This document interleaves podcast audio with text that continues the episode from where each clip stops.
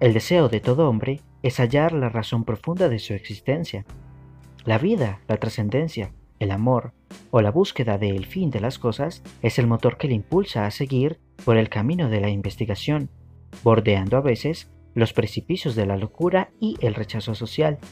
Mi nombre es Juanes y en este podcast tocamos diferentes temas desde un punto de vista científico, filosófico y espiritual. Listo, vamos a empezar. Ok. Bienvenidos a este nuevo podcast. El episodio de hoy. Ay, coche tu madre.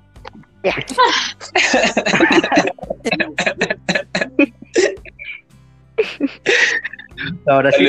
Play, mándale play, mándale play. Ahora sí ya está grabando. Entraste en la bienvenida. Sean bienvenidos a este nuevo podcast, que es Mente. El día de hoy hablaremos de la mente, un tema muy interesante. Tenemos a diversos invitados que son especialistas en psicología, espiritualidad, psiconáutica y medicinas ancestrales. Mi nombre es Juanes y los invitados son los siguientes. Hola, mi nombre es Amadeo. Un gusto que estén todos acá, un gusto, la verdad, muchísimas gracias a todos, gracias Juanes por invitarme y gracias a todas las personas que estamos compartiendo un tiempo, ¿verdad? No podría decir en qué esencialmente me especializo más que realmente en conocerme a mí mismo. En ello va la psicología, en ello va la filosofía, la espiritualidad, en ello entra muchísimo el hecho de nada, encerrarlo en autoconocimiento, pero ya iremos explayando en base a, hermosos debates que puedan surgir. Gracias, un gusto. Hola, este, buenos días a todos. Mi nombre es Lian Tasha y este, bueno, me interesan muchos temas de, de esto de la mente, de la espiritualidad, de, de filosofía, etcétera. Y pues yo llevé este un año de humanidades que incluye pues filosofía también y psicología. Eh, soy William, eh, soy psicólogo, eh, llevo un año ejerciendo la profesión, me dedico al, al, área de la psicología de cognitivo-conductual, a la corriente cognitivo-conductual, y me interesa mucho la ciencia, la filosofía, la espiritualidad que ahora la concibo de una forma diferente como la concebía antes. Eh, antes era un poco más rígido con respecto a, a, lo que no era científico y ahora siento que tengo una mente un poco más, una mente más abierta con respecto a diferentes temas sobre, sobre la conciencia humana. Maravilloso. En el intento de la comprensión del mundo de la mente, ¿cuál es tu percepción a nivel un poco más detallado sobre la mente. ¿Tú cómo la definirías? ¿Qué es lo que es? ¿Es tangible, intangible? ¿En qué plano se manifiesta? Bueno, eh, evidentemente es muy intangible, pero por intangible no significa imposible de crearlo tangible, ¿verdad? No tenemos un objeto físico que digamos, esto es mente, ¿sí? Pero podemos observar un objeto y tener una idea de que ese objeto existe por ejemplo, hay una botella, nosotros la miramos y como ya sabemos que es una botella, decimos, esto es una botella. Sí, eh, perdón que, te interrumpa y solo quería eh, mencionar algo respecto con lo que dijo sobre que, que no se la puede, que no se puede saber dónde está la mente o algo así. Más bien, si sabemos dónde está la mente, está en el cerebro. Claramente es como si hacemos una, una analogía con respecto a las computadoras, el software no lo podemos ver, pero sabemos que está dentro de, dentro de un disco duro que se interpreta a través de un procesador y todo eso y la es igual. Podemos saber hasta qué, hasta, hasta cierto punto que podría estar pensando una persona a través de una resonancia magnética funcional, a través de, de ver qué partes del cerebro se activan relacionadas con ciertos procesamientos que se ha descubierto que, que están vinculados a eso. Entonces, más o menos sí podemos conocer que la mente está dentro del cerebro y comprender más o menos cómo funciona. Y específicamente, Específicamente, Mm. ¿podría, ¿podrías contarnos en qué parte del cerebro se encuentra alojada la mente? Es que no es solo una parte, todo, Es todo el cerebro, bien, ¿no? sí, todo el cerebro crea, crea esta, esta percepción de la mente, que no es nada más que, que procesamiento de información, que es. La observación del proceso de la información que se está dando. Sería la mente.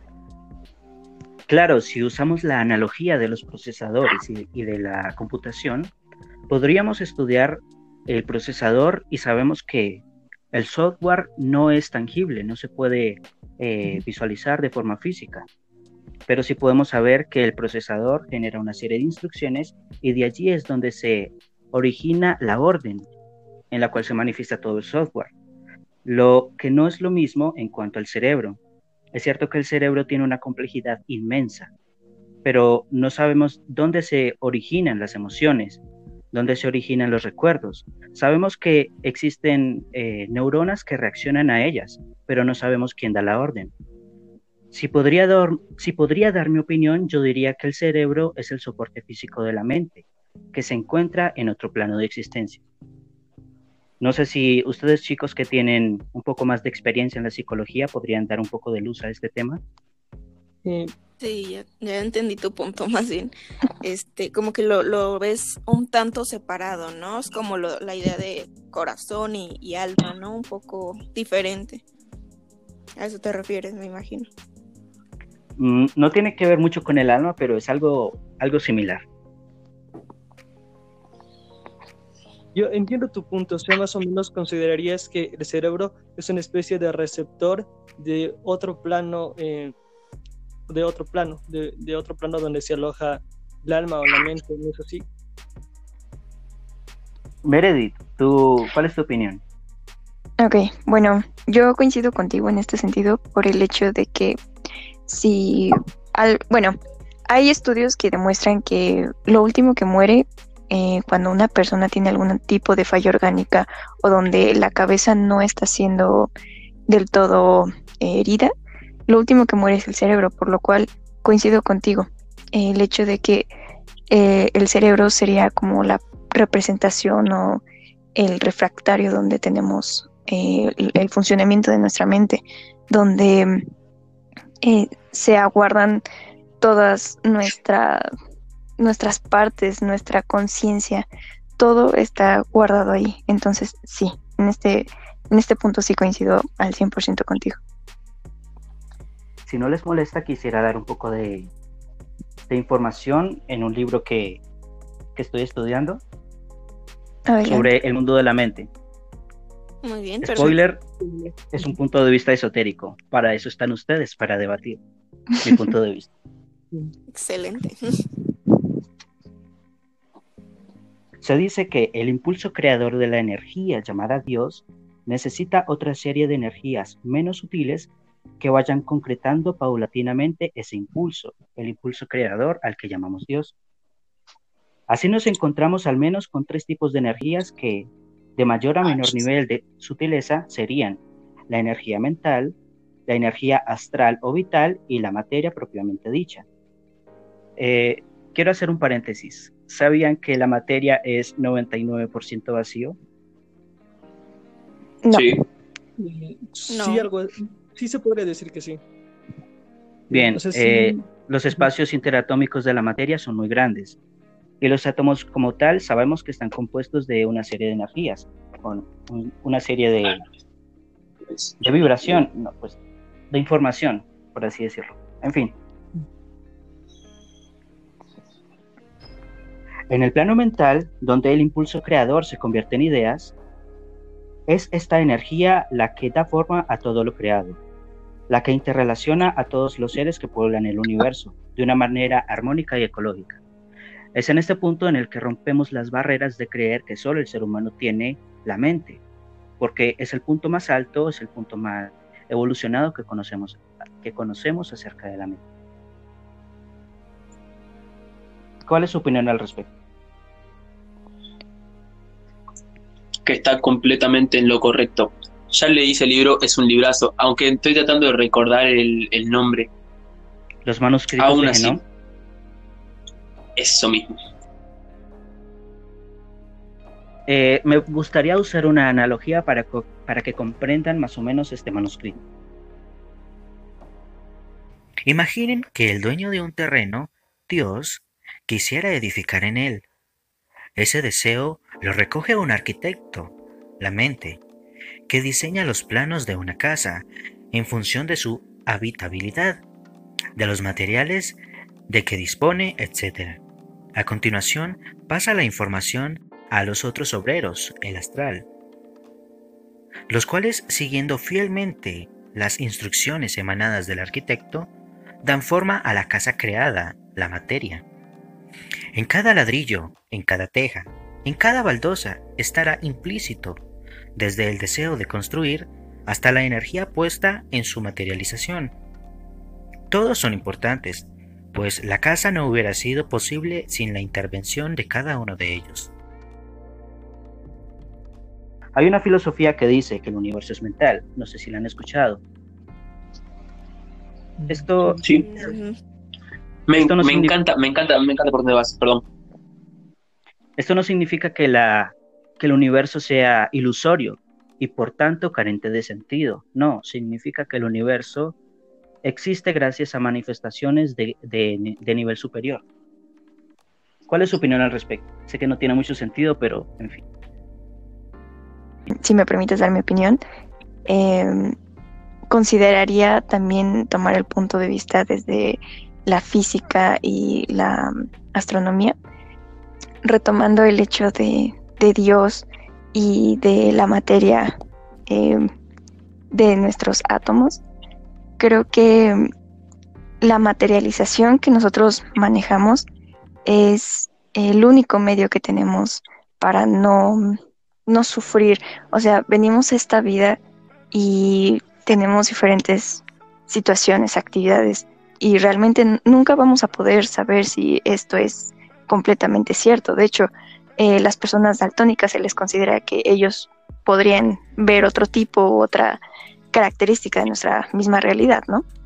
Eh, en teoría ninguna representación física es al 100% em, concreta, pero si le, le, tuviésemos que hacer un poco más de investigación a esta parte, creo que el ser humano no lo aguantaría y por ello se mantiene dentro del esoterismo, dentro de la filosofía, por el hecho de que el ser humano es tan frágil en muchos aspectos que si se pone a pensar sobre que nada es real, se caería abajo.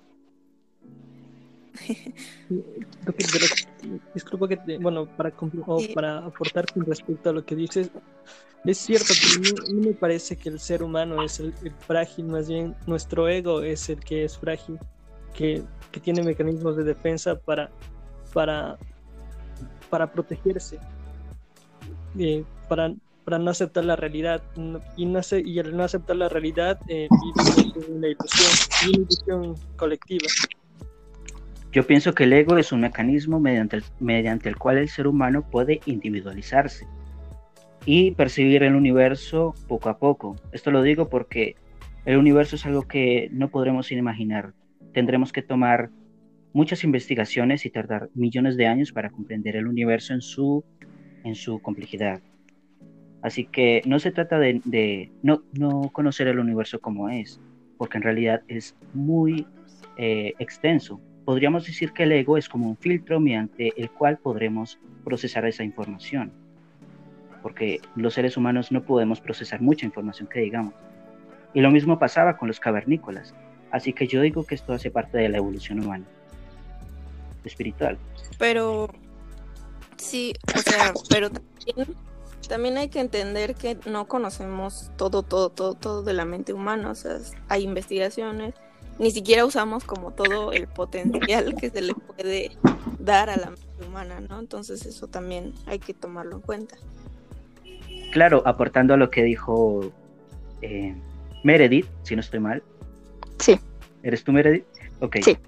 Eh, muchos estarán pensando los que escuchan este podcast, oye, tú estás totalmente equivocada, el ser humano utiliza eh, el 100% de su cerebro. No, a lo que ella se refiere es que, en, efecto, el cerebro funciona en todas sus áreas, pero me eh, yo pienso que se refiere a la capacidad intelectual, mental y en otro tipo de aspectos. No se trata de que el cerebro no funcione al 100%, sino que la mente tiene una capacidad aún por descubrirse. Yo, en base a todo lo que estoy escuchando de ustedes, que me parece muy hermoso, estoy en de acuerdo y en discrepancia con muchas situaciones, pero resumiendo y marchándome, la, dejo picando y lo, debatan, lo debaten entre ustedes. Me encanta, es una lástima que no los pueda acompañar porque es una instancia muy agradable y son, son personas muy confortables. Gracias. Ahora, le doy la mano a, puede ser que William, eh, William que estudia filosofía, que en parte William discrepa con la situación de creo que fue Lía o Meredith, no lo recuerdo, que, en la cual afirma que la fragilidad no está en el humano, la fragilidad está en el ego. Estoy completamente de acuerdo y no sé cómo comprobarlo, pero lo sé. La fragilidad existe en el ego y esa fragilidad no permite comprender cómo el universo es mucho más grande que, que nosotros. ¿Sí? Tal vez podemos decir, sí, nos, eh, obviamente, acá vamos todos vamos a decir, todas las personas que lo escuchan van a decir, oh, sí, obvio, el universo es mucho más grande que nosotros.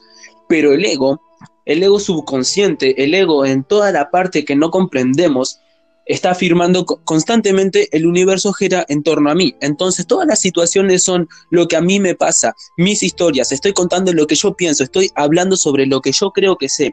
Entonces, ahí existe la fragilidad. Aunque estoy de acuerdo en lo que dice Juan, es de que el ego es un, es un vehículo para comprender la individualidad pero es un vehículo de doble filo, es un vehículo algo complejo, porque la individualidad en realidad no te lleva absolutamente nada.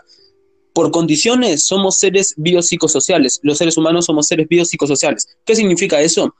Que biológicamente estamos destinados a socializar, lo cual el ego te individualiza, pero como seres humanos no nos podemos individualizar, tenemos que acoplarnos en unión. Entonces el ego es eh, el ego crea la separación de, la unión entre el ser humano, o sea, entre el amor, digamos, y lo que creemos que es mente. Y así es como se nos hace difícil comprender cómo el universo es tan grande. El universo no entra dentro de la razón. La razón discrepa con el amor. ¿Qué es el amor? Me podrían preguntar. ¿Qué es el amor? Podrían preguntarse ustedes. Bueno, sencillamente no hay una palabra que defina qué es amor porque lo que creemos que tal vez ese amor simplemente es producto de las ideas subconscientes del ego en base a la programación que tenemos. Ahora, yendo al extracto que leyó Juanes, estoy completamente de acuerdo. ¿Por qué? Porque sencillamente el todo barra universo, llámenlo como quieran, a mí me gusta llamarlo todo para eh, desencajarlo de todas las teorías, yo le llamo todo, porque es una, es una palabra vasta sin definiciones, el todo entra en la mente, o sea, todo existe gracias a la mente. Y acá hay que observar, eh, ¿cómo se llaman? Hay que observar el ejemplo de, mm, el ejemplo científico de, ay, no me, no me acuerdo. Bueno, un ejemplo científico de, un gato en el que existe en base a lo que lo creemos. El gato de Shrek, no sé cuánto. Seguramente ya saben a qué me refiero. Eso mismo, muy bien, Juan. La doble rendija. No me salía. Ajá. Y ahí es, ahí es como se explica la, la existencia del universo. ¿Por qué? Porque mientras el gato está en la caja encerrado, ¿sí? El gato comienza a existir después de que el científico abre la caja. ¿Cómo existe? Porque, o sea, una vez que observa que el gato está dentro de la caja, comienza a existir. Así es como se explica la teoría. Entonces, todo existe cuando nosotros le damos la existencia. O sea, cuando nosotros tenemos una idea, cualquier pensamiento se transforma en idea, todo lo que pensemos hasta todo lo que están creyendo. Con todo, todo es un pensamiento, todo, todo lo que hablamos es, es base en pensamiento. Todo es, una idea, entonces, ese pensamiento existe dentro del universo, o sea, el universo entonces existe en nuestra mente. Pero, pero, nuestra mente existe dentro del universo. Sin nuestra mente, el universo va a continuar. Ahora, el universo no, no, depende de nuestra mente para, para, continuar. Para existir, sí, exactamente. Exactamente. Comprendamos al universo como un bailarín, ¿verdad? Como una persona que baila. El otro día estaba leyendo y justamente leí este ejemplo, es muy bonito, se lo voy a compartir y con este me, me, marcho. El universo, supongámoslo como un bailarín. Dios, llámenlo como quieran, Dios, universo, Buda, el gato, perro, llámenlo como quiera. Todo, yo lo llamo todo. ¿Sí? El universo es un bailarín. Bien, el bailarín baila, le gusta danzar, le gusta la danza y danza como quiere. El bailarín baila. Mientras baila, la danza existe. Cuando el bailarín deja de bailar, la danza dejó de existir. Entonces, ahí es como el todo existe en nuestra mente, pero nuestra mente existe en el todo. No sé si se comprendió. Les agradezco mucho por la oportunidad. Me marcho. Me, gusta, me gustaría dar un paréntesis para las personas que son estrictamente ateas o estrictamente científicas que piensan que el universo no tiene, no existe la necesidad de que exista un creador o un dios para que el universo exista. De allí viene la analogía de mi querido amigo Amadeus, que dice que existe un bailarín y existe la danza. El universo es la danza, pero la danza no puede existir sin el bailarín. Bueno, mi amigo Amadeus decía que el universo es mental. Bueno, es que eso último que mencionaste me parece interesante, de que el universo es mental. Y, sí, ¿no? O sea, en gran parte, pues lo que creemos, lo que vemos, lo que sentimos, pues está en nuestra mente, ¿no? Y eso es a lo que le llamamos universo. Pero también hay, hay uno real, ¿no? No significa que el universo esté en nuestra mente, no, significa que la mente en realidad... Es que lo significa que... Bueno, él se fue, como que lo mencionó que, que puede estar el universo tanto en nuestra mente como nuestra mente en el universo, o sea, como que es, es muy, muy cíclico y muy, muy en torno pegado al otro. Eh, pues esto rompería todo tipo de leyes, eh, leyes termodinámicas, mecánica cuántica, física, la ley de causa y efecto, el hecho de decir que como el universo está en nuestra mente significa que existe todo un universo en nuestra mente. Yo pienso que realmente el universo es algo concreto, que existe en el espacio-tiempo, y que la mente es algo más grande que lo que nosotros podríamos llamar que es la mente. Y vuelvo a repetir, nosotros pensamos que solo el ser humano tiene la mente porque tenemos esa capacidad, tenemos esta evolución eh, desarrollada, el uso de la capacidad de la mente. Entonces vuelvo a utilizar la misma analogía el impulso creador de la energía llamada Dios, o sea que Dios en realidad es un pulso que su única razón de existir es crear. Pero, ¿cómo puede crear el universo manifestado? Pues él desarrolla la mente para que esta mente se desarrolle en ideas. Estas ideas, para que se puedan concretar en el universo, necesita de una energía vitalizadora, la energía astral o vital. Y para que esta energía astral se manifieste necesita de la materia propiamente dicha. O sea que el todo existe en el todo. O sea, no, o sea que todo necesita de, algo anterior, por así decirlo. No sé si podrían debatir al respecto. Bueno, a mí me gustaría decir algo. Perdón. Eh, eh, sigue, eh, no sé, ¿qué, ¿es Lía o es Meredith? No les, no les diferencio. Meredith. Sí, no es Meredith. Yo, yo voy después de ti. Vale, vale me gustaría como em, compartir. Eh, durante un tiempo estuve viendo si me, me unía a algún tipo de, religión y parte de lo que estás diciendo creo que comparte muchísimo con toda la creencia budista, el hecho de que la mente puede alcanzar este tipo de, de iluminación. Exactamente, de iluminación, de vista, eh, no solamente de, nuestro mismo em, plano, sino a uno ya un poco más superior, el hecho de ver eh, a Dios como un creador, pero bueno, en este sentido llamado Buda, em, verlo em, como diferente, no sé, llegar al punto donde estás ahorita mencionándolo, que sea tan superior nuestra capacidad de, evolucionar a nivel mental y espiritual que puedes alcanzar ese tipo de iluminación. Entonces creo que esto podría compartirse con esta religión en especial y creo que mucho tiene de sentido el, que sobre un control específico y forjado de la mente se podría alcanzar un, un plan, una conciencia más grande de la que ya tenemos. Ahora sí, perdón, bien. William, me parece, ¿verdad? bueno, eh, iba a hablar primero sobre, sobre Amadeo. Lo que dijo Amadeo me pareció demasiado acertado con respecto a, al universo, que el universo en sí es como que juega a ser cada uno de nosotros. El universo crea la propia conciencia para experimentarse a sí mismo, a experimentar el universo. Eso iba a decir, brother. Sí, en diferentes tipos de conciencias. Y eso me pareció bastante, demasiado acertado porque realmente es así. Así lo quieras ver desde un, plano, un, punto de vista totalmente científico. Realmente el universo se crea a sí mismo y crea las conciencias para experimentarse a sí mismo. Es, es realmente, es una verdad. No es algo espiritual en sí, es como una, una realidad. Y, y con respecto a, a, bueno, y eso sería lo que generaría la conciencia, la mente no, quisiera preguntarles algo. ¿Consideran que la, que la mente es, es la conciencia? ¿Lo que llamamos mente es conciencia? O, creen que son cosas diferentes? Mm. Pues si podría dar mi opinión eh, antes de interrumpir a los expertos en psicología. Estoy, estoy totalmente de acuerdo en lo que tú dices, que Dios es el universo experimentándose a sí mismo en todo tipo de manifestaciones, incluidos los seres humanos individualmente. Por eso el ego juega un papel muy fundamental.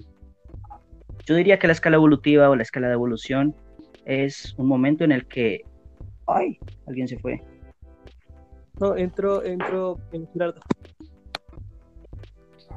Hola, ¿qué tal? Buenos días. Hola chicos. Hola. ¿Me escucho bien? Sí. Eh, sí, sí. Muy bien, ¿y qué vamos? Bien, en este aspecto podría hacer un pequeño paréntesis.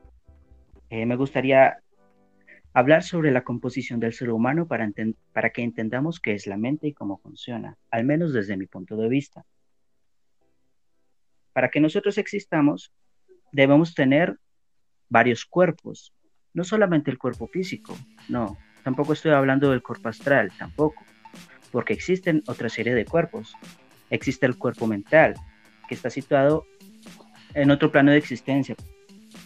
Oye, este, perdón que los interrumpa, pero ahorita, este, hace rato mencionaste eh, todo esto de, del universo, ¿no? Que, que juega un papel como entre nosotros, ¿no? Y que se experimenta a sí mismo. Más o menos por ahí vas, ¿no?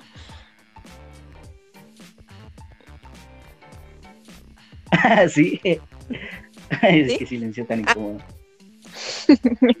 este, y este, yo les iba a preguntar si han escuchado o si han leído, eh, como hay una como que se llama eh, El huevo, es un libro de Andy, no me recuerdo su apellido, pero es como una teoría que, que, habla de algo parecido. No sé si han escuchado de, del huevo.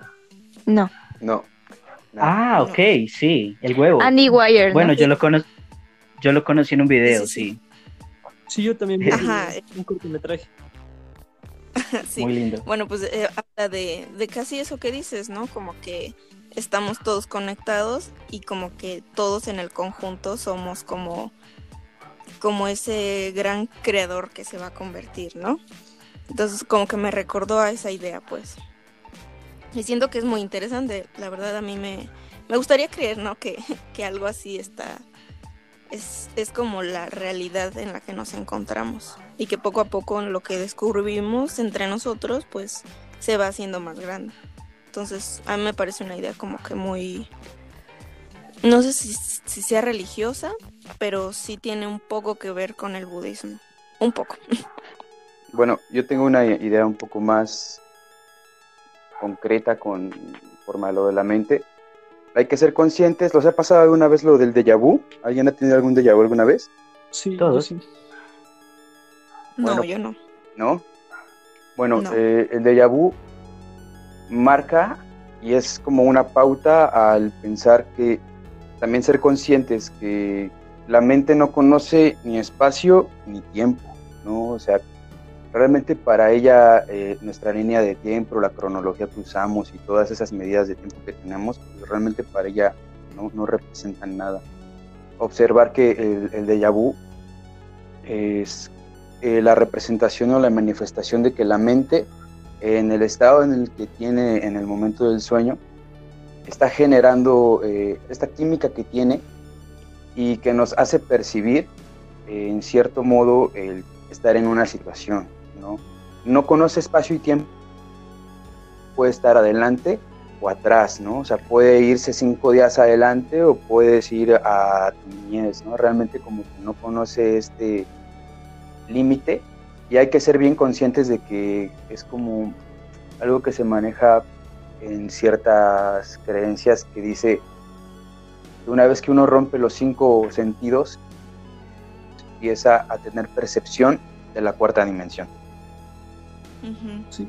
Eh, yo quería hacerte una pregunta eh, con respecto a la mente. ¿Consideras que la mente se encuentra en el cerebro o crees que, que, que está alojada en otra parte y el cerebro es una especie de receptor? Pienso que sí está encerrada en el cráneo. No sé dónde está exactamente. Yo puedo creer que es eh, esa parte que está en la glándula pineal, ¿no? Es ese pequeño forma de cápsula que tenemos. Ahí en esa parte está ahí la mente y que la parte del espíritu es como esa parte invisible que está ejerciendo fuerza y energía hacia la mente.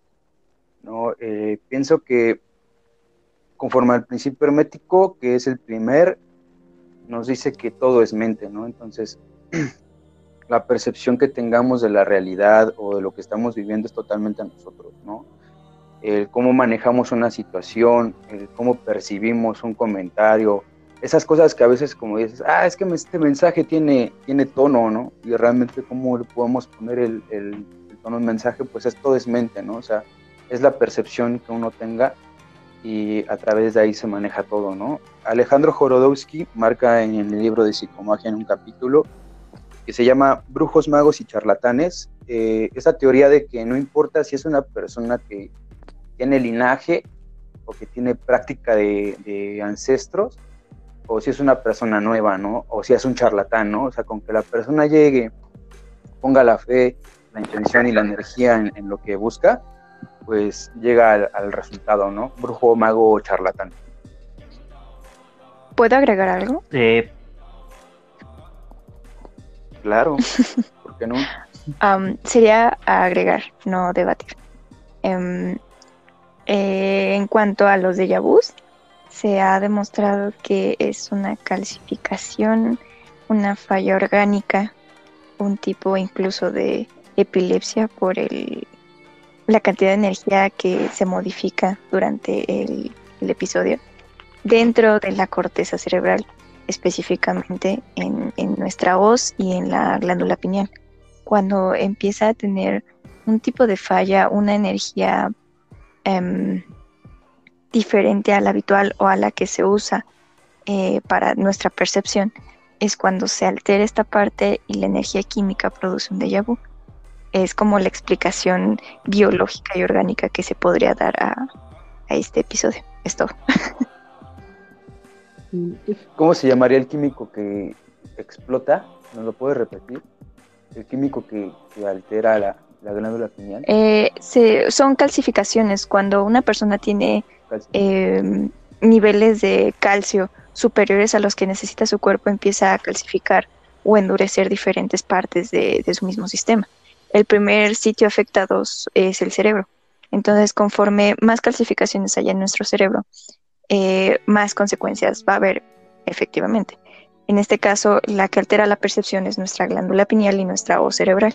Ambas están implicadas dentro de la percepción y pues bueno, eh, una consecuencia o un, uno de los muchos detalles que se pueden generar serían los de vus, por lo mismo que les comento de la energía cerebral que se va alterada y pues genera estos episodios.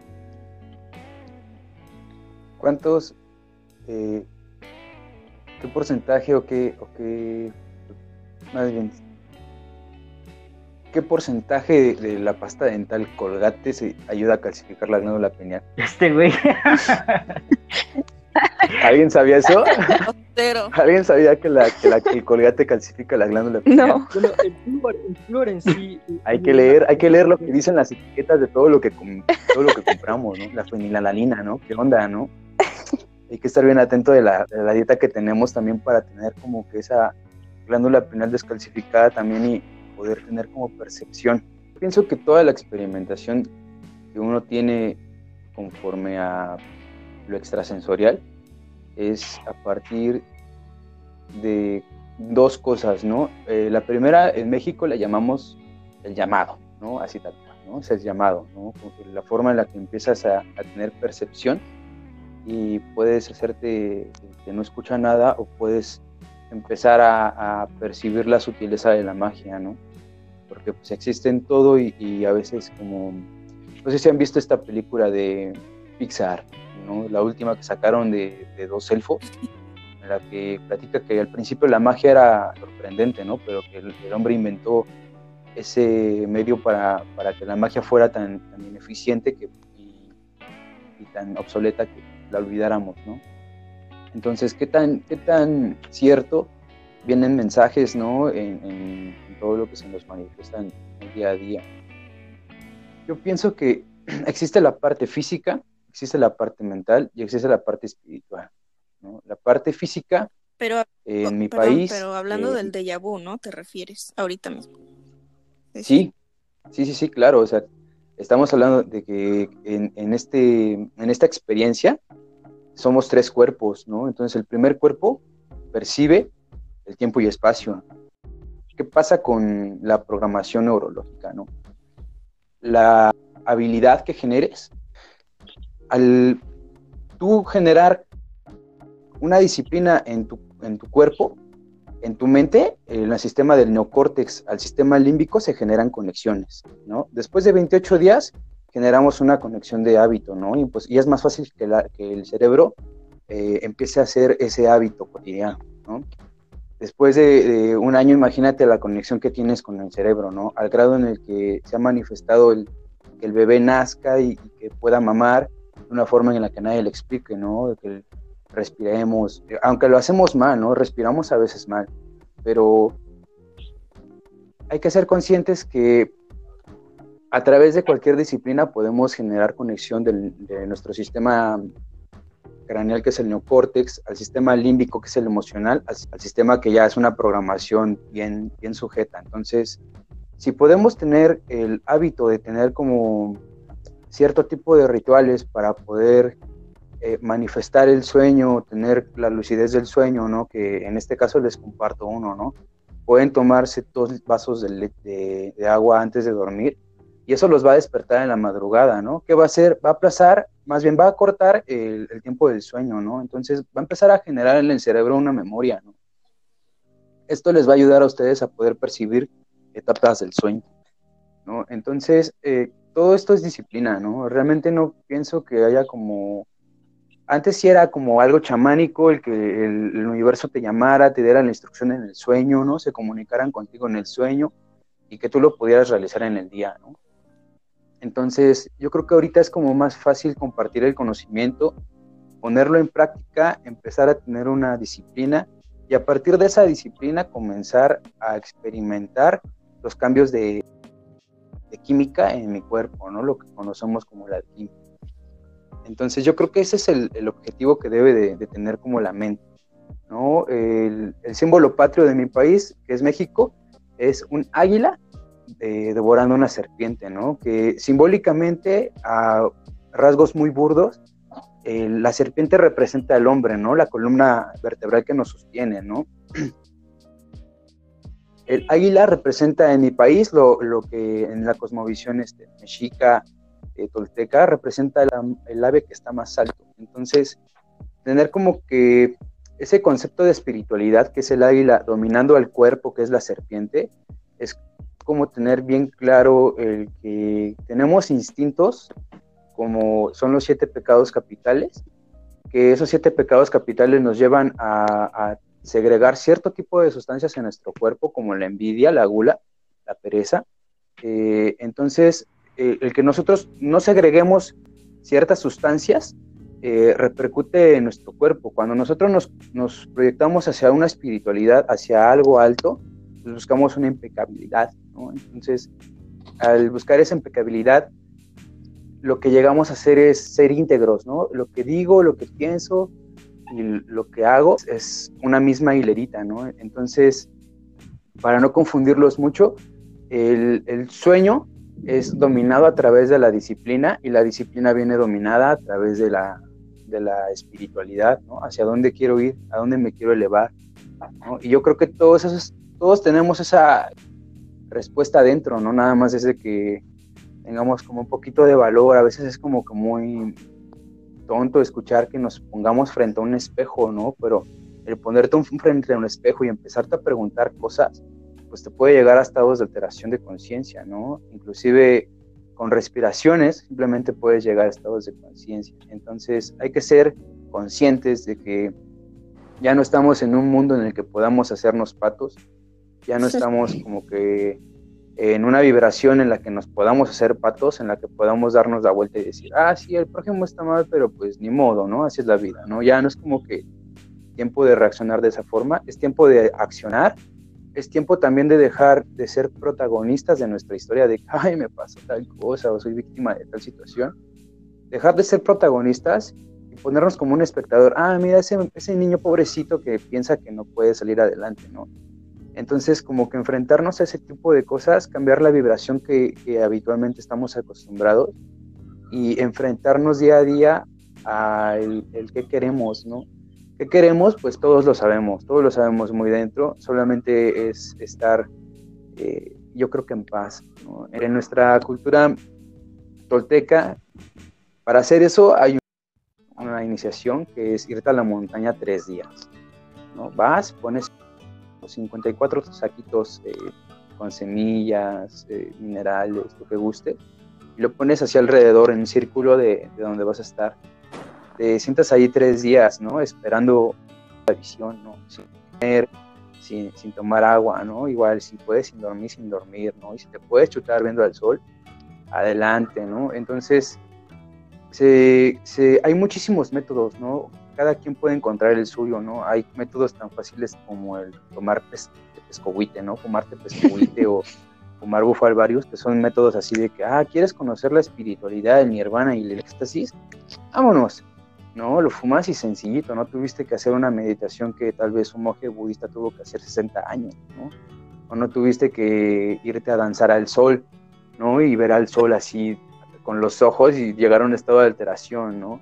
O simplemente puedes meterte un temazcal y en el temazcal puedes hacer la respiración holotrópica, ¿no? Lo vimos en la película de Los Simpson, cómo está esta abuela haciendo la respiración holotrópica para poder llegar a algo que se llama epifanía, ¿no? Entonces, hay que ser conscientes de las herramientas que tenemos ahora, hay que ser conscientes de que ya no podemos ignorar el problema que tenemos, hay que ser conscientes de que la espiritualidad ya está tocando la puerta, ¿no? El Tíbet nos pasó la tutela del pueblo iluminado al sol, ¿no? O sea, estamos totalmente en otra vibración, obviamente va a haber una depuración, obviamente va a haber este cambio y aquí lo más lo más práctico y lo más lo que más necesitamos es que la gente tenga desapego, y que sea consciente.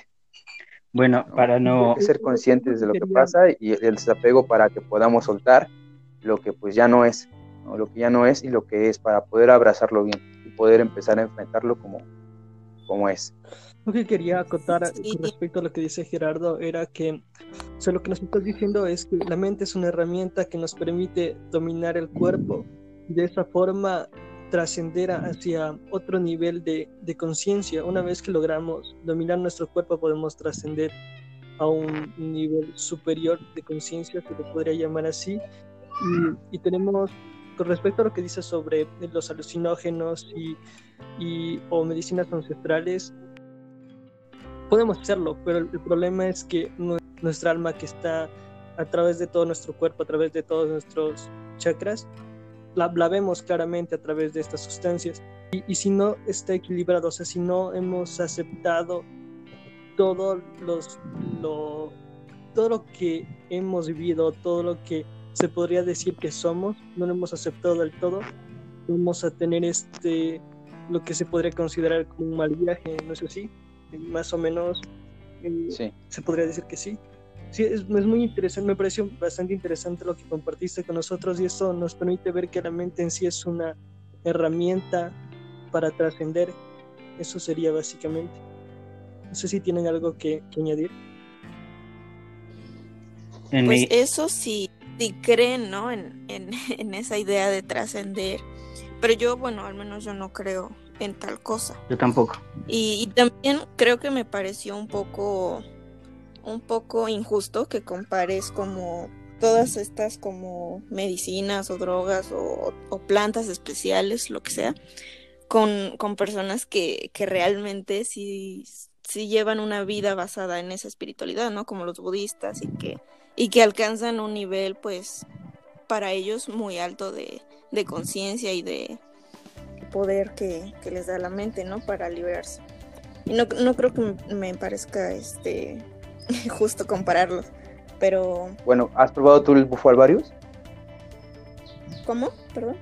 ¿Has probado tú el bufo alvarius? No. ¿Has probado el, tepesco, el tepescohuite?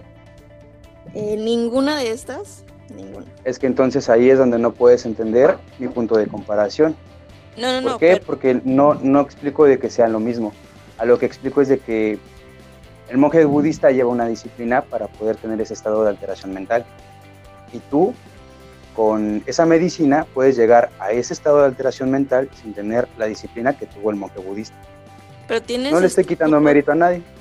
Ajá, tienes estímulos externos y ellos obtienen pues esto sin necesidad de, estímulos. Quiero hacer un quiero hacer un, entre paréntesis para que no nos peleemos.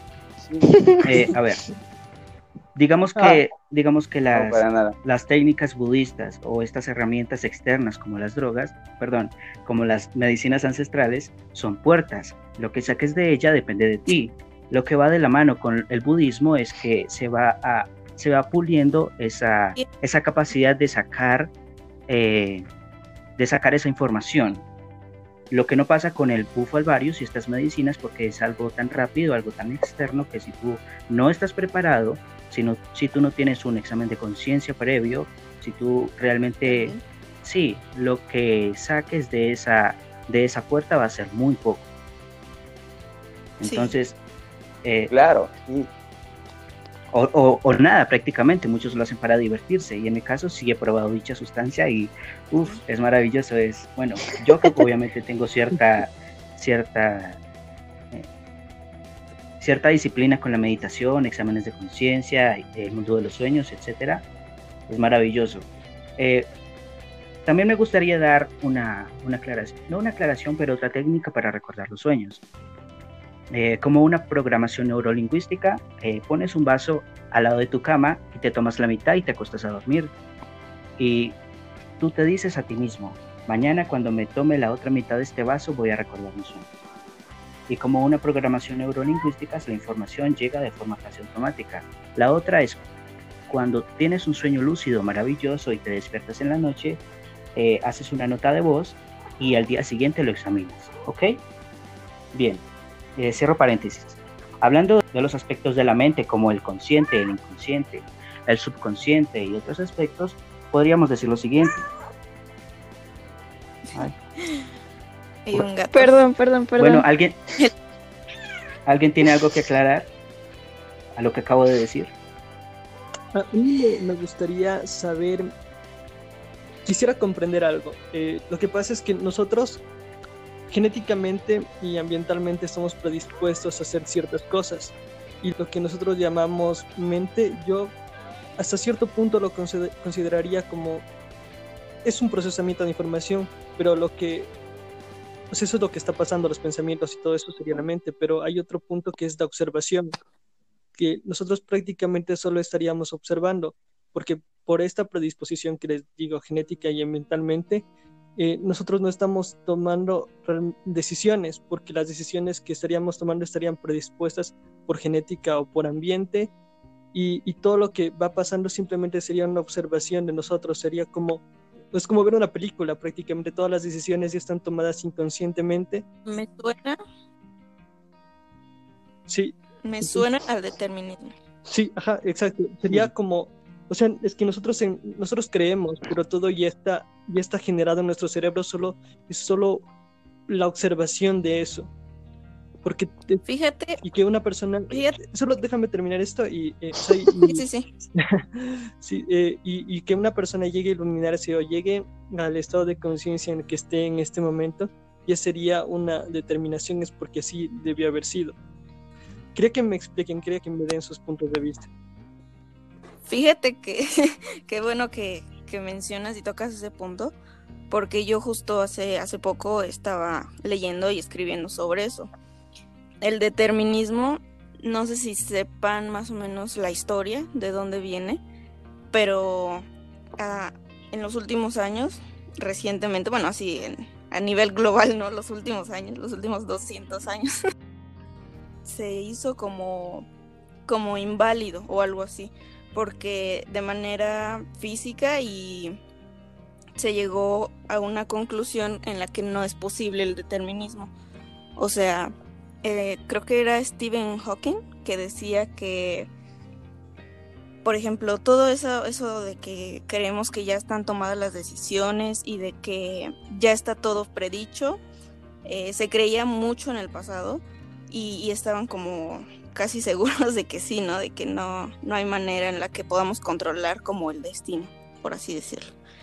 Pero como que la física cuántica llegó a dar como una oportunidad y una nueva visión de que, de que no podemos saberlo todo, todo, todo predicho como tal, porque se llegó como a estas nuevas ideas de, de que los sub, partículas subatómicas son las que aún no se sabe su comportamiento. Entonces, haz de cuenta, tú puedes saber el, o tú crees saber el comportamiento humano a nivel general, ¿no? De que, no, pues eh, ya pensamos con, nacemos pensando ciertas cosas, con, con ciertas predisposiciones en la mente y nada más vamos viendo, ¿no? Y vamos creyendo que hacemos decisiones cuando no las hacemos, ¿no?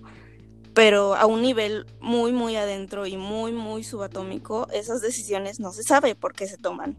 Entonces como que en la, en la historia se, se llegó a la conclusión de que aún como que hay, hay un, una parte de nosotros que realmente desconocemos. Muy, muy, muy subatómico, entonces como que dio esperanza, ¿no? Digo, a un nivel mayor global. Me parece una buena respuesta.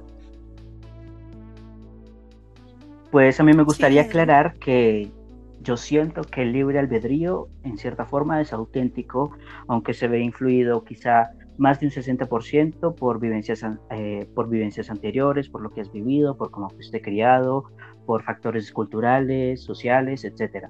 Pero siento que sí es algo auténtico.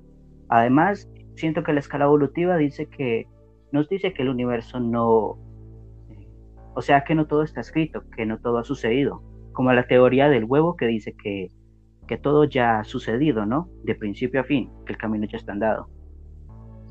Sí, sí, sí. sí. Eh, la teoría del huevo dice que, que Dios es el universo experimentándose a sí mismo, entonces que nosotros en cierta forma somos Dios, el mismo Dios, y que ya hemos experimentado todas las vivencias y todas las encarnaciones anteriores y futuras y ya hemos eh, alcanzado ese estado al que llamamos Dios. Es como decir que el camino del ser humano es una gota de agua que tiene que volver al inmenso océano que es Dios. ¿Puedo comentar algo? Sí.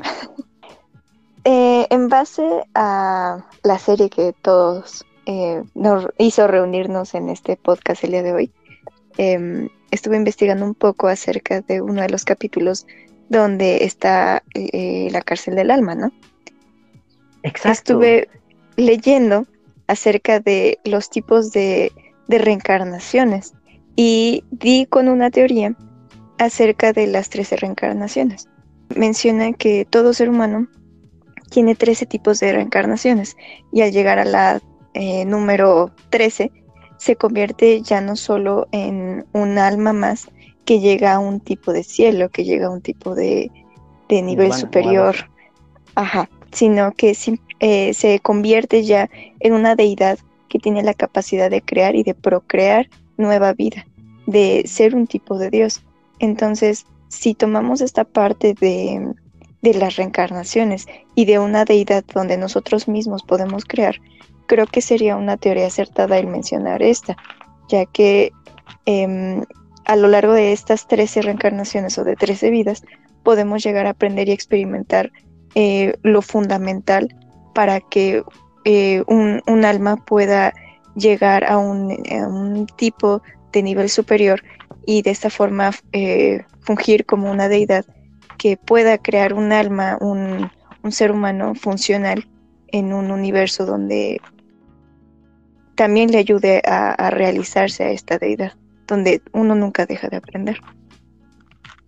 En cierta forma yo describo con esta teoría porque dice que son 13 encarnaciones muy específicas. La verdad es que el ser humano tiene, con su capacidad de libre albedrío, tiene la capacidad de enfrentarse a los retos que lo harían ser mejor persona, pero cada persona escoge de manera diferente, así que yo diría que es algo, no es algo específico, como 13 eh, encarnaciones específicas y que en esas 13 ya alcanzas la iluminación general, porque pues cada persona actúa diferente, ¿no? Y tiene su capacidad de comprender la vida de forma diferente. Bueno, yo solo comento lo que leí. hay que estar conscientes de que muchas veces pensamos que somos un cuerpo carnal y, ya, ¿no? No tenemos a veces contacto con nuestro espíritu, ¿no? Que es como un sentimiento muy sutil que se manifiesta a través de cierto tipo de, experiencias o vivencias, ¿no? Hay que ser conscientes de que estamos experimentando un cuerpo carne y somos espíritu, ¿no? ¿no? No al revés, ¿no? Que somos carne con un espíritu. Exactamente. Que es ahí en donde empieza el problema de la gente y la percepción, ¿no? que antes de querer llenar su espíritu, quieren llenarse aquí en, este, en abundancia, ¿no? Y, malinterpretado por el capitalismo, la abundancia es, capital, ¿no? Pero no necesariamente van de la mano, digo. Yo no creo en espiritual. Van de la mano porque nacimos allí, vamos, vamos, nacimos allí, morimos allí, que es el capitalismo, ¿no? Venemos. Y yo pienso que la espiritualidad ahorita no la conoces, pero el día de mañana la vas a conocer, ¿no? O sea, eso llega en el momento indicado para cada quien y no se apresura y tampoco se juzga, ¿no? Eh, me gustaría dar un punto de vista acerca de lo que somos, una pregunta existencial que vendrá en el próximo podcast. Una de ellas es quién soy. Entonces, según, eh, al menos en mi experiencia de, de meditación, uno se da cuenta que yo no soy mis pensamientos, yo tampoco soy mis emociones, ellas suceden. Yo tampoco soy mis brazos, tampoco soy mis piernas, tampoco soy mi cerebro, no, tampoco soy mi cuerpo físico, no. Esto va mucho más allá. Tampoco soy mi mente, no, porque este es un mecanismo, bueno, como ya lo hablamos antes, existe algo anterior a la mente que es el espíritu. El espíritu que es algo, como ya lo dijimos, ¿no? La gota de agua que vuelve al océano. Somos como esa pequeña parte de Dios. No somos Dios, pero somos esa pequeña parte de Dios que, que experimenta. también es muy difícil empatizar con ella, ¿no? ¿Cómo? Es muy difícil empatizar con la espiritualidad cuando no se conoce, ¿no? Realmente yo creo que igual ahorita yo estoy hablando así como muy abiertamente a, mi conocimiento y mi vivencia, pero pues no, no todos tenemos como la experiencia o la, o la misma realidad, ¿no? En la que la vivimos y la experimentamos, ¿no? Claro, la capacidad de interpretación es muy diferente.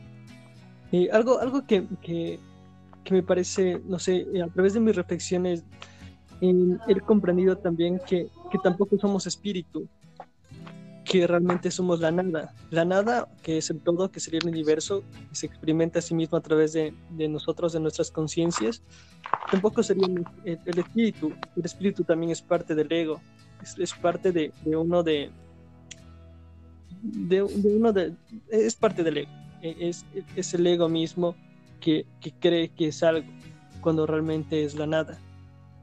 Yo siento que el ego está ubicado en realidad en la mente, en la parte consciente, aunque solo es mi opinión. Eh, me parece, eso quería preguntarle a Gerardo porque me parece que él ha profundizado bastante en este aspecto. Eh, no sé qué opinas. Pues, mira, la espiritualidad se manifiesta a través de la integridad. ¿no? no puedes hablar de espiritualidad si no eres un ser íntegro, ¿no? Pienso que el compromiso para llegar a la integridad es un camino muy fuerte más que el ego, yo no creo que esté hablando desde el ego, ni tampoco creo que quiera eh, encasillar la espiritualidad como la, máxima iluminación. Más bien la quiero eh, mencionar como la menciona Rudolf Steiner, que es el creador de la antroposofía. Eh, él manifiesta de que hay un cuerpo sutil, ¿no? Existe un cuerpo sutil en el cual repercuten todo tipo de vibraciones, ¿no? Desde la, la, voz hasta la, el, entorno. ¿no? Entonces, eh, somos tres cuerpos, ¿no? Realmente fuera de, hablar de que cualquiera pueda elevarse o, cualquier otro tipo de cosas, hablamos de que somos tres cuerpos, ¿no? El espiritual, que es un éter, que es algo eh, que está allí y no sabemos, no vemos, que es como lo que mueve al neutrón, el protón y el, electrón, ¿no? esa fuerza que está allí, invisible, ahí se manifiesta, ¿no? Simplemente ese es el espíritu, ¿no? Es a lo que yo me refiero, ¿no? esa fuerza invisible que hace que la mente y el cuerpo eh, expresen y se manifiesten de cierta manera. Y a través de la antroposofía se marca de que se debe de conocer que todo humano es espiritual, ¿no? En el sentido de que tiene una forma sutil de cuerpo, ¿no? Y que esa forma sutil de cuerpo siempre tiene que ser eh, muy bien cuidada durante los primeros siete años. ¿no? Yo más que nada me refiero a la espiritualidad en ese aspecto, ¿no? Ya conforme a la iluminación y todo eso, eh, yo soy de linaje mixteco. Mis bisabuelos, mi tatarabuelo era mixteco, eran de la Sierra de Oaxaca, de la Sierra Alta, entonces ellos se dedicaban a, mucho de esto que les estoy platicando. Y yo pienso que tengo el conocimiento a partir de allí, ¿no? Como decían hace rato, ¿no? En los genes, ¿no? Entonces, el tener como conciencia de que el espíritu lo hablamos a través de la palabra generalizada, y tal vez muy mal usada en cierto tipo de situaciones, más ahorita lo estamos haciendo de una forma científica, ¿no? Reconociendo de que no nada más tenemos un cuerpo, ¿no? Porque hay personas que inclusive llegan a sentir su, su brazo eh, después de ser extirpado, ¿no? Entonces, eh, fuera de, de, cualquier cosa científica, pues hay que ser conscientes que lo que explicaban hace rato de la física cuántica, ¿no? Eso que la, ciencia no puede explicar, más sin embargo ahí está. Entonces hay que ser conscientes de que yo eh, me expreso base esa forma. Yo creo que eh, la espiritualidad, yo creo que no hay forma de, contarla o de entrar en cabeza ajena. Es una experiencia totalmente personal, ¿no? Realmente es este, ser perceptivo ante muchas cosas y ser consciente también, ¿no?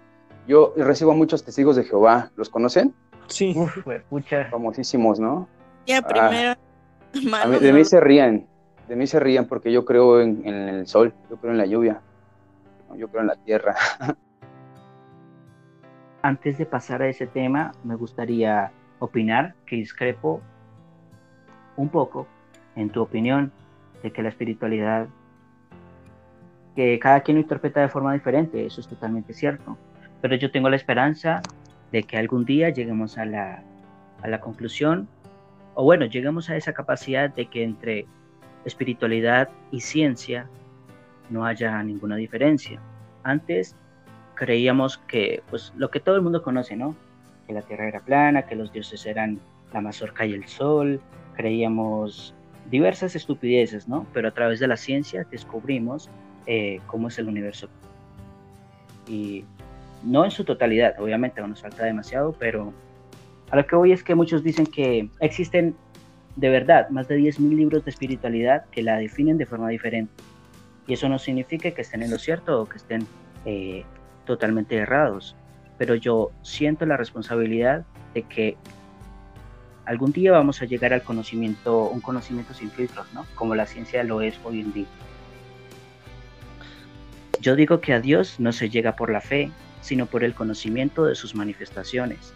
Ya conocemos la física, y no en su totalidad, pero faltan aún muchas cosas por conocer.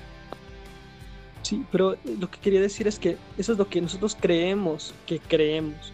No, es no podemos nosotros tener una verdad absolutamente de nada porque estamos limitados a través de, nuestras percepciones. Todo lo que lo que, lo que nosotros sentimos creemos que es cierto, pero realmente podría no ser así, podría ser todo esto simplemente una realidad virtual, incluyendo el alma y la espiritualidad y todo eso, que esté conectado a, otra cosa que seamos realmente y eso de que sea solo algo, un, un generado virtualmente y no tenga nada que ver. Nosotros, nosotros creemos lo que estamos limitados a creer, no podemos tener ninguna verdad de nada. Pero, pero. Tienes esa mente que habló, wow, muy bien. pero bajo ese mismo línea de pensamiento, o sea, tendríamos entonces la certeza de saber que esto no es, no es como la realidad. Entonces sí sería una, una certeza, una realidad pero de, ya de, cierta manera. Tendrías que haber Yo creo que ese tipo de pensamiento retrasa cientos de años de, de descubrimientos el decir que el universo, el decir que el universo es una simulación y que por ende es carente de sentido y que nada es real, por lo que no importa. Eso retrasa mucho, pero mucho nuestras ciencias. No lo retrasa, es, es algo que podría ser viable y, y, así es la ciencia, a veces se avanza bastante y eso te das cuenta que todo lo que estabas viendo no tenía sentido, como la física moderna con la relatividad de Einstein, que es como decir, es como decir que quieres conocer, es como decir que quieres conocer lo que hay fuera de la simulación si no conoces la simulación como tal. Hablando de que teóricamente de que la necesariamente, yo no digo que sea así, solo digo es una teoría, podría ser así, podría que todo esto que nosotros creemos que, que existe realmente sea una simulación y al momento de salir podríamos estar dentro de otra simulación sin siquiera saberlo. Es simplemente imposible para poder a nosotros los seres humanos conocer qué es verdad y qué no lo es. Podemos tener cierta... Es un punto de vista interesante, pero siento que deberíamos deberíamos centrarnos primero en conocernos a nosotros mismos y a conocer nuestro entorno. Y créeme que eso nos tomará cientos o miles de años, y para ese punto nuestra, nuestra percepción del mundo habrá cambiado totalmente y esa teoría de la simulación u otras teorías ya habrán perdido validez. Ya sabríamos si es válido o inválido más. Sí, debería poner una... Pues ya se sabe, ¿no? O sea, ya está comprobado. Realmente hay cosas que existen y que están comprobadas de que son válidas y de que están allí, ¿no? Venga esto, el Kibalion ¿no? O sea, ya quieren entrar en, temas más profundos y cosas justificadas, vamos a entrar en eso, el equivalio. ¿Quién lo ha leído? Ahí está el, ahí está el detalle. El conocimiento ahí está. El problema es de que la gente no lo lee. el problema es de que la gente acabo de decir hace cinco minutos que, hay más de 10.000 libros sobre espiritualidad. Más de 10.000. Hay uno, es uno solamente, es el egipcio y es el único que se ha manejado durante años. Ah. Lo manejó el hermetismo, lo manejó Alex Crowley, lo manejan en el alta magia, se menciona en el capítulo 3 de Midnight Gospel yo creo que yo creo que eso existe y que la gente lo conoce, no más que la gente lo conozca hasta mucho después. ya son cosas muy distintas, ¿no? Pero te aseguro a que hay más de un libro que dice como algo contrario a eso y mucha gente lo cree también a ese libro contrario. Exactamente lo que acabas de decir. explica 12 leyes. Eso explica 12 leyes en las o 7 leyes en las que funciona el universo. Las leyes universales. Son 7 leyes son, son, siete las que generalizan allí, son siete las que se manejan, entonces búsquenlas en buen plan. Eh, ya le he leído. A partir de allí, ya le he leído. La primera cosa, la primera cosa es, es, mente, ¿no? Entonces, a lo que vamos con mente, ¿no? O sea, lo que están percibiendo, ¿no? O sea, yo sé que tú lo has leído, más escucho aquí una diferencia de cierto tipo de cosas. Y, y o sea, yo creo que la, el, conocimiento que tenemos cada quien es eh, conforme a la experiencia que ha tenido y ahorita estamos como para compartirlo y no tanto como para juzgarnos, ¿no? El Kivalio, neta, es el libro más antiguo, o sea, es, es, el más usado, o sea, yo creo que sí podemos hablar de muchísimos, pero creo que el Kibalion, si yo se lo manejo, cualquier persona lo va, lo va a buscar, lo va a leer y al, y al enterarse de lo que es, es, es una escuela, ¿no? Realmente es una escuela para poder empezar. Dices que es la más antigua, pero bueno, eso es una falacia porque estás diciendo que es la más antigua, sabiendo que los escritos más antiguos son la más antigua egipcia. Son las ah bueno, ahí va, ahí cambia la cosa. Ah.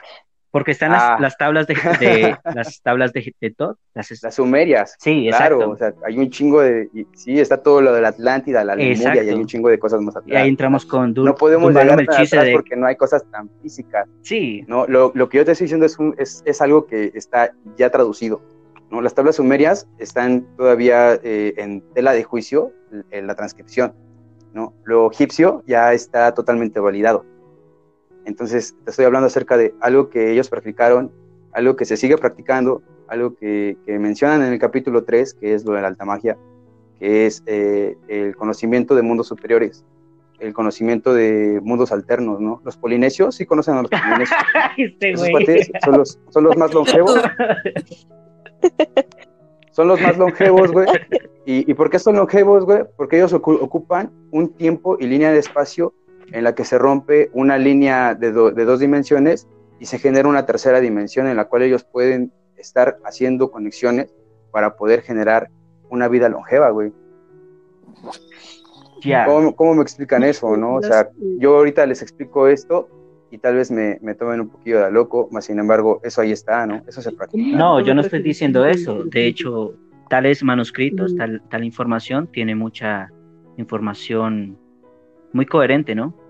Pero el hecho de que digas que es el único, que es el, el verdadero, o sea, ahí ya cambia mucho, un poco las cosas, ¿no? Bueno, retomando lo que dijo Juanes, me, me, me, gustaría como un poco defenderlo, no sé. Creo que él, él empezó esta parte, este punto, como para dejar en claro que antes de irnos lo más lejos posible de qué es el universo y cómo vamos a vivir, las realidades y demás situaciones, creo que primero hay que pues armonizar con nosotros mismos, como él mencionaba. El, llegar a conocernos también es llegar a conocer una parte de, nuestro universo. Y desafortunada o afortunadamente, aunque teoricemos y tengamos miles de libros o uno solo, em, no vamos a, a, conocerlo al 100% porque una persona puede ser devota toda su vida a una sola religión, a un solo libro, a miles de libros, pero al momento de morir es el único punto y el único momento donde realmente vamos a saber qué hay más allá. Entonces yo creo que de nada sirve el, conflictuar en cuanto a los libros y todo. Sí está bien conocer eh, las diferencias y la diversidad que implica la lectura en cuanto al existencialismo y la espiritualidad, sí. Pero también no hay que perder de vista el hecho de conocernos a nosotros mismos. Y el punto que estaba manejando Juan es que si llegamos a, nosotros conocer nuestra propia conciencia, nuestra propia persona, podríamos llegar a entender lo demás, pero no hay que perder de vista el que primero empecemos con nosotros mismos. Exacto, esto me lleva a una pregunta.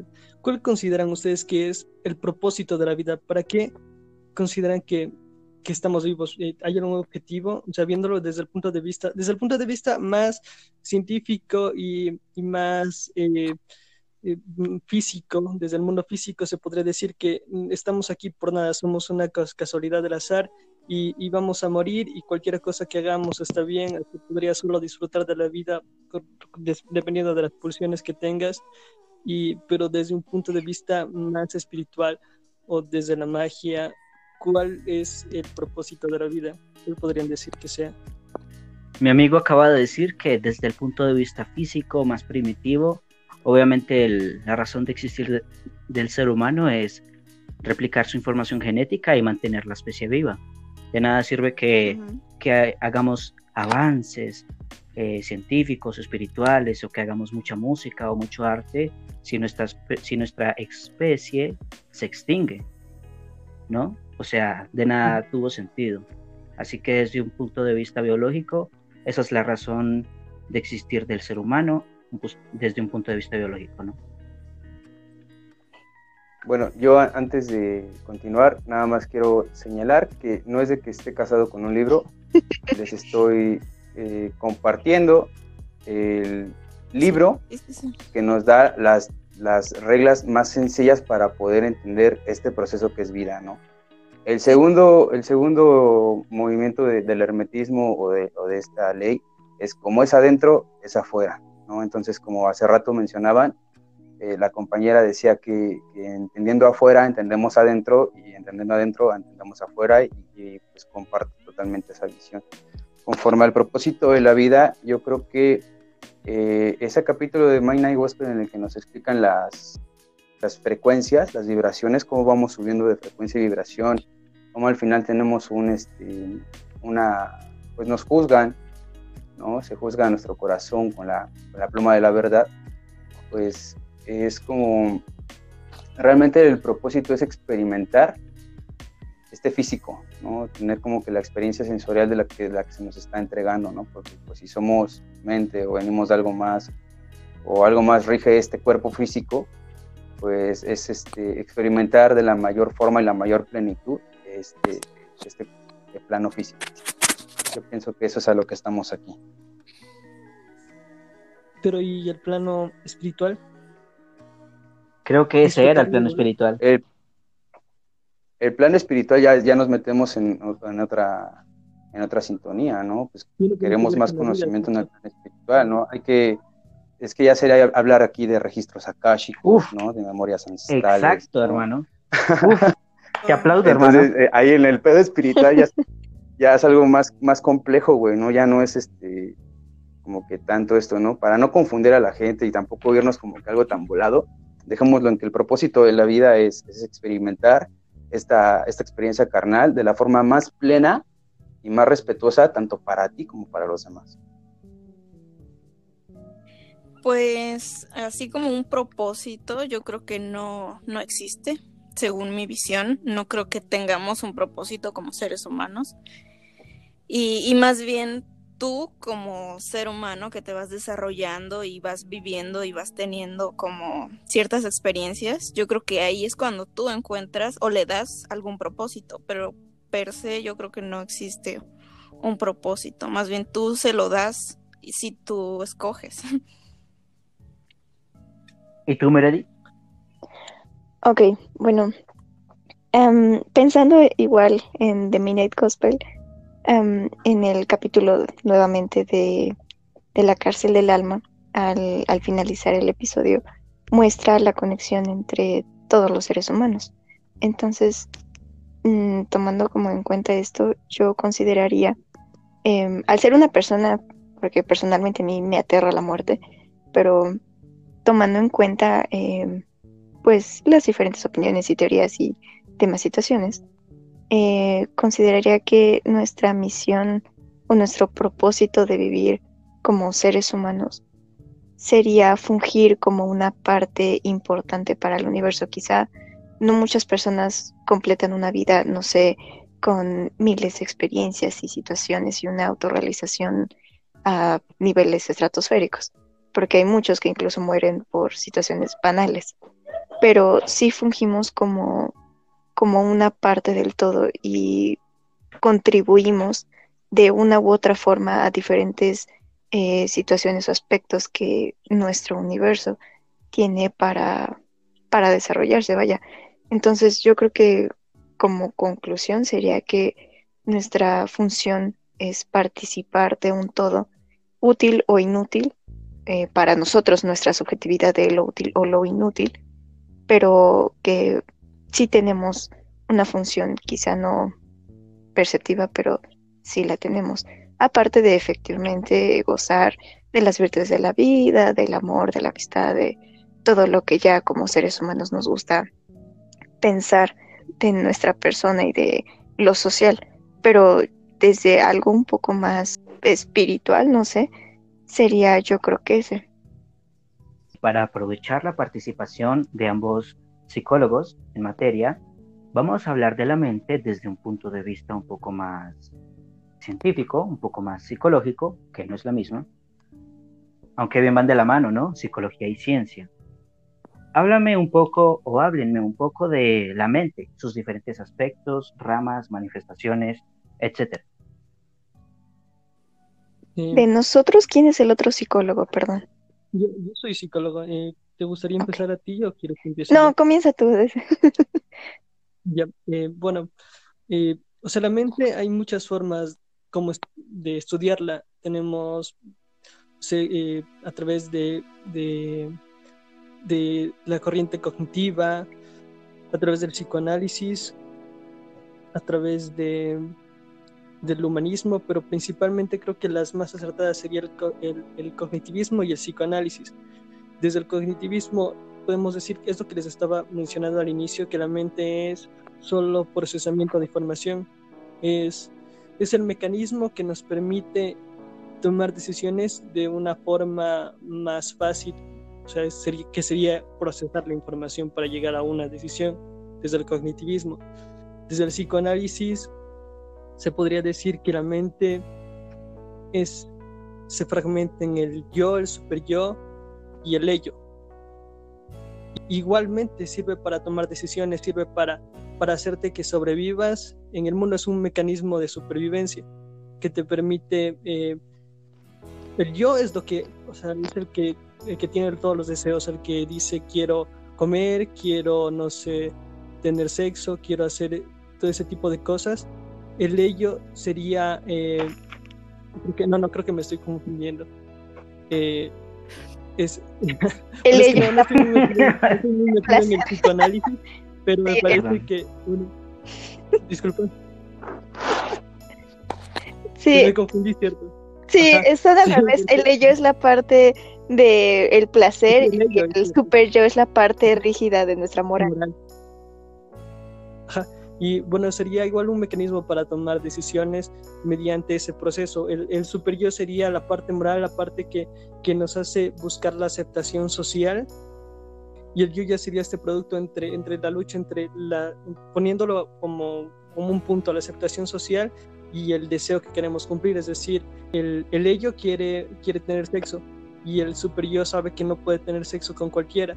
Entonces, a través de este mecanismo, se toma una decisión de cortejar o conquistar a una chica para luego tener sexo con ella. Eso sería, sería el resultado.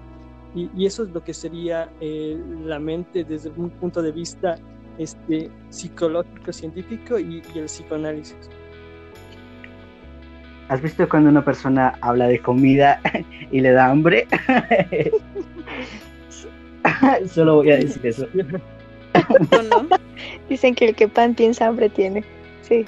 Bueno, si podemos definir qué es la mente, eh, retomando las corrientes eh, psicológicas, si bien se dice que no hay una en específico que, que pueda definir completamente qué es la mente y cómo funciona, eh, creo que sí hay unas que uno puede seguir un poco más, que igualmente es estoy devota al psicoanálisis y al cognitivismo. Sin embargo, creo que todas tienen su aporte y conjunto de todas y el poder manejar con destreza cada una de ellas podría forjar un, un mejor manejo de la psicología, vaya, de, de la parte pues clínica inclusive, ¿no? Si bien dice el psicoanálisis somos la parte de, supervivencia, como menciona William, ¿verdad? Sí, ok. Somos la parte de supervivencia. Sin embargo, pues creo que el psicoanálisis también maneja mucho la influencia eh, social desde nuestros padres eh, para poder forjar una mente. Entonces, creo que em, se podría decir, o no retomando también como cada, cada corriente y definiendo la mente por cada corriente, sino el hecho de que el, conjunto de nuestra mente y de nuestros deseos, pulsiones y demás situaciones está influida, yo creo que un 70-80% por la sociedad, por lo que está marcado de forma rígida a lo largo de, nuestra vida, de las experiencias y de las situaciones ya establecidas. Entonces, nuestra mente es una forma amorfa de las diferentes construcciones sociales y personales que tiene una persona. Entonces es la parte fundamental del ser humano, sí, pero no es del todo suya, su mente. La conciencia yo creo que es la que podría surgir como propia, pero en sí la mente no es propia, es un constructo social que nos rige a todos y que de una u otra forma, así tengamos libre albedrío, siempre está, no sé cómo, cómo decirlo, está atada a lo que ya hemos experimentado como sociedad y como seres individuales. Wow, entonces una pregunta, ¿no? Si una persona se va al espacio con suficiente comida eh, y agua a una nave donde no hay inconsciente colectivo, mente colectiva, patrones de, qué sé yo, lo que dije anteriormente, ¿no? Patrones culturales o la forma en la que fuiste criado, ni todas esas cosas, ¿qué queda del ser humano, de la mente?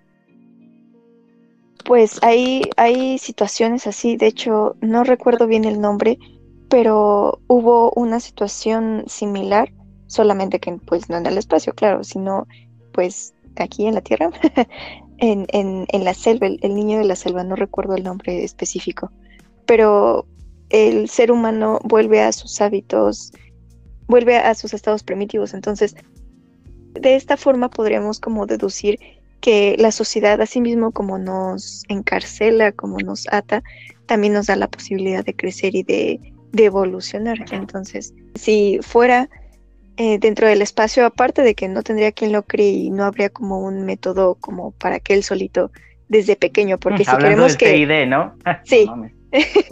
Oh, quiero, quiero decir... Sí, adelante pero también, o sea, como somos seres sociales, o sea, también yo creo que se, sí afectaría demasiado en las en el cerebro y todo eso, porque ya no se harían como las mismas conexiones que se hacen cuando tú estás hablando con otras personas, cuando conoces otras, este, como otras visiones y etcétera, ¿no? Pero creo que sí afectaría mucho y pues prácticamente sí te volverías loco estando De hecho, eh, perdón que te interrumpa, eh, no sé si ustedes han visto La Dimensión Desconocida, la, la viejita. Eh, no. ¿No? No, no, no. Bueno, les recomiendo que la vean. El primer episodio, de hecho, habla sobre esto mismo. No desde que se retome a un, a un niño, a una persona de corta edad, a un espacio aislado, no, sino que retoma a un ser hecho y derecho de, no sé, 30 años, a un medio donde no hay una sola alma con quien hablar y muestra cuál sería la consecuencia a nivel psicológico y moral de esta experiencia de que no haya nadie como seres sociales si necesitamos eh, desarrollarnos y sociabilizar y demás situaciones, ¿no? Pero si lo viéramos desde ya no a alguien como pequeño, sino a un ser humano ya forjado, es una locura ciertamente eh, el que no haya ni un solo contacto. Por eso mismo, incluso ahorita en esta pandemia, se están desarrollando tantos trastornos, tantas situaciones, eh, pues, graves por el hecho de que no hay un contacto social. Sí, necesitamos de la sociedad para aprender y para crecer y para forjarnos como persona y llegar a una autorrealización, aunque realmente nunca se llega, ¿verdad? Pero como seres individuales sí es una cosa complicadísima. ¿Cómo se llama el que mencionaste? ¿Qué es película o serie? La dimensión desconocida. Ah, gracias. Eh, lo que dijo Meredith, eh, me gustaría aportar algo que, como les decía, que el la mente es un mecanismo de supervivencia, un mecanismo para, para sobrevivir y reproducirte en sí. Entonces, si, si, si, si llevas a una persona al espacio y todo eso, lo que hace el cerebro es eh, priorizar, prioriza lo que es más importante. Si una persona necesita más que socializar, sobrevivir, va a priorizar sobrevivir mecanismos de supervivencia. Si para, igualmente como hace unos miles de años, las tribus eran importantes y, y necesitabas socializar bastante porque si estabas en grupo sobrevivías, si estabas solo te morías por cualquier depredador, la mente prioriza eso simplemente es, un mecanismo para sobrevivir y priorizar ciertas cosas que cree que son más importantes dependiendo de tus pulsiones, que sería comer, eh, reproducirte, sobrevivir y todo eso, las, las prioriza y, y, como resultado eh, se toman las decisiones. Para poder agregar algo, en la antroposofía te marcan de que del año 1 al año 7 es como el año en el que se nutre al niño, en el que debes como de estar al pendiente del niño para que pueda ser pleno y que del año 7 al 14 hay una repetición, del 14 al 21 y así se va. Eh, yo pienso que para un niño sería como más fácil que para un adulto adaptarse. Claro. En un espacio aislado, ¿no? Estamos hablando de un espacio aislado, ¿no? Sin irnos a, mandar un niño a la, a la luna, ¿no? diciendo un niño en una selva, ¿no? Y un niño, en, un hombre en una, en una zona de aislamiento naufragado. El hombre debe de estar como que, bueno, todos debemos estar muy conscientes ahorita para la terapia de shock que se nos está haciendo, que es esta de aislamiento, es la peor que le pueden hacer a los reos, ¿no? aislarlos de, de la sociedad. estar conscientes de que no tenemos como que buscar afuera, sino buscar adentro. Es como ese pequeño cuento que te decían de que pusieron el tesoro más, más sagrado este, que para que no pudiera encontrar el ser humano y lo pusieron adentro de él porque nunca iba a buscar adentro de él. ¿no? Entonces yo creo que ahorita es como el momento en el perfecto para poder estar meditando, para poder este, tener como la conciencia de, de, empezar a sentir mi respiración, qué tan presente estoy, ¿no? qué estoy haciendo por mí, ¿no? y empezar a, a manifestarme a través de ello, ¿no? porque realmente una persona aislada, una mente aislada es, este, se vuelve loca, ¿no? Eh, hablando de tu punto de vista, hay una frase que dice, todo lo que necesita el hombre para evolucionar se encuentra dentro de sí mismo. Sí, claro. En fin, eh, eh, para, culminar, quisiera preguntar la última cosa, es que también como, una, como un misterio científico, ¿de dónde viene esa necesidad de creer en, en un Dios, de creer en Dios, creer en espiritualidades, como es algo que de algún lado tuvo que haber salido porque en todas las culturas está, está presente y es, es el verdadero misterio y de alguna forma podría, o sea, yo lo considero cierto, pero es algo que las personas agnósticas o mucho más científicas deberían tomarlo en cuenta porque es, es un misterio, realmente es un misterio claro de la vida. A mí me gustaría darte una respuesta que satisfará, espero, tu inquietud, pero antes de eso me gustaría dar mi opinión sobre qué es la la mente desde un término espiritual o, energético. Se dice que el cuerpo físico es, es uno, pero se rige por varios órganos, tiene diferentes funciones, se interrelaciona de manera armónica y asimismo el cuerpo mental se rige principalmente por tres aspectos, ¿no? El consciente, el inconsciente y el subconsciente, que que cada aspecto tiene funciones diferentes, ¿no? Como el yo, el super yo, el ego y todas estas cosas, pero principalmente de la mente parten estos tres aspectos, consciente, inconsciente y subconsciente. Se dice que la ubicación de la energía mental consciente sobre el cerebro se encuentra situada en la parte frontal izquierda del mismo. Esto significa que las neuronas situadas en estas áreas están especializadas en la interrelación de parámetros diversos, a partir del cual puede obtener una síntesis, lo que comúnmente se conoce como reflexión. Esto hablando del consciente. Hablando del inconsciente, se dice que la energía que conforma el inconsciente es la que regula todo el funcionamiento biológico del organismo, desde el crecimiento del cabello hasta la más ínfima de sus funciones, permitiendo el desarrollo autónomo de muchos procesos, como la respiración, los latidos del corazón, los parpadeos, la producción de hormonas y diferentes sustancias químicas, la digestión, etc. Ahora, hablando del subconsciente, se dice que el subconsciente es el cuerpo mental de más alta vibración después de la conciencia. Es el eje alrededor del cual gira la personalidad del hombre el centro neurálgico donde se generan las emociones, los sentimientos y las pasiones, además de ser un núcleo de información fundamental para la toma de decisiones a través del libre albedrío. ¿Qué opinan sobre esto?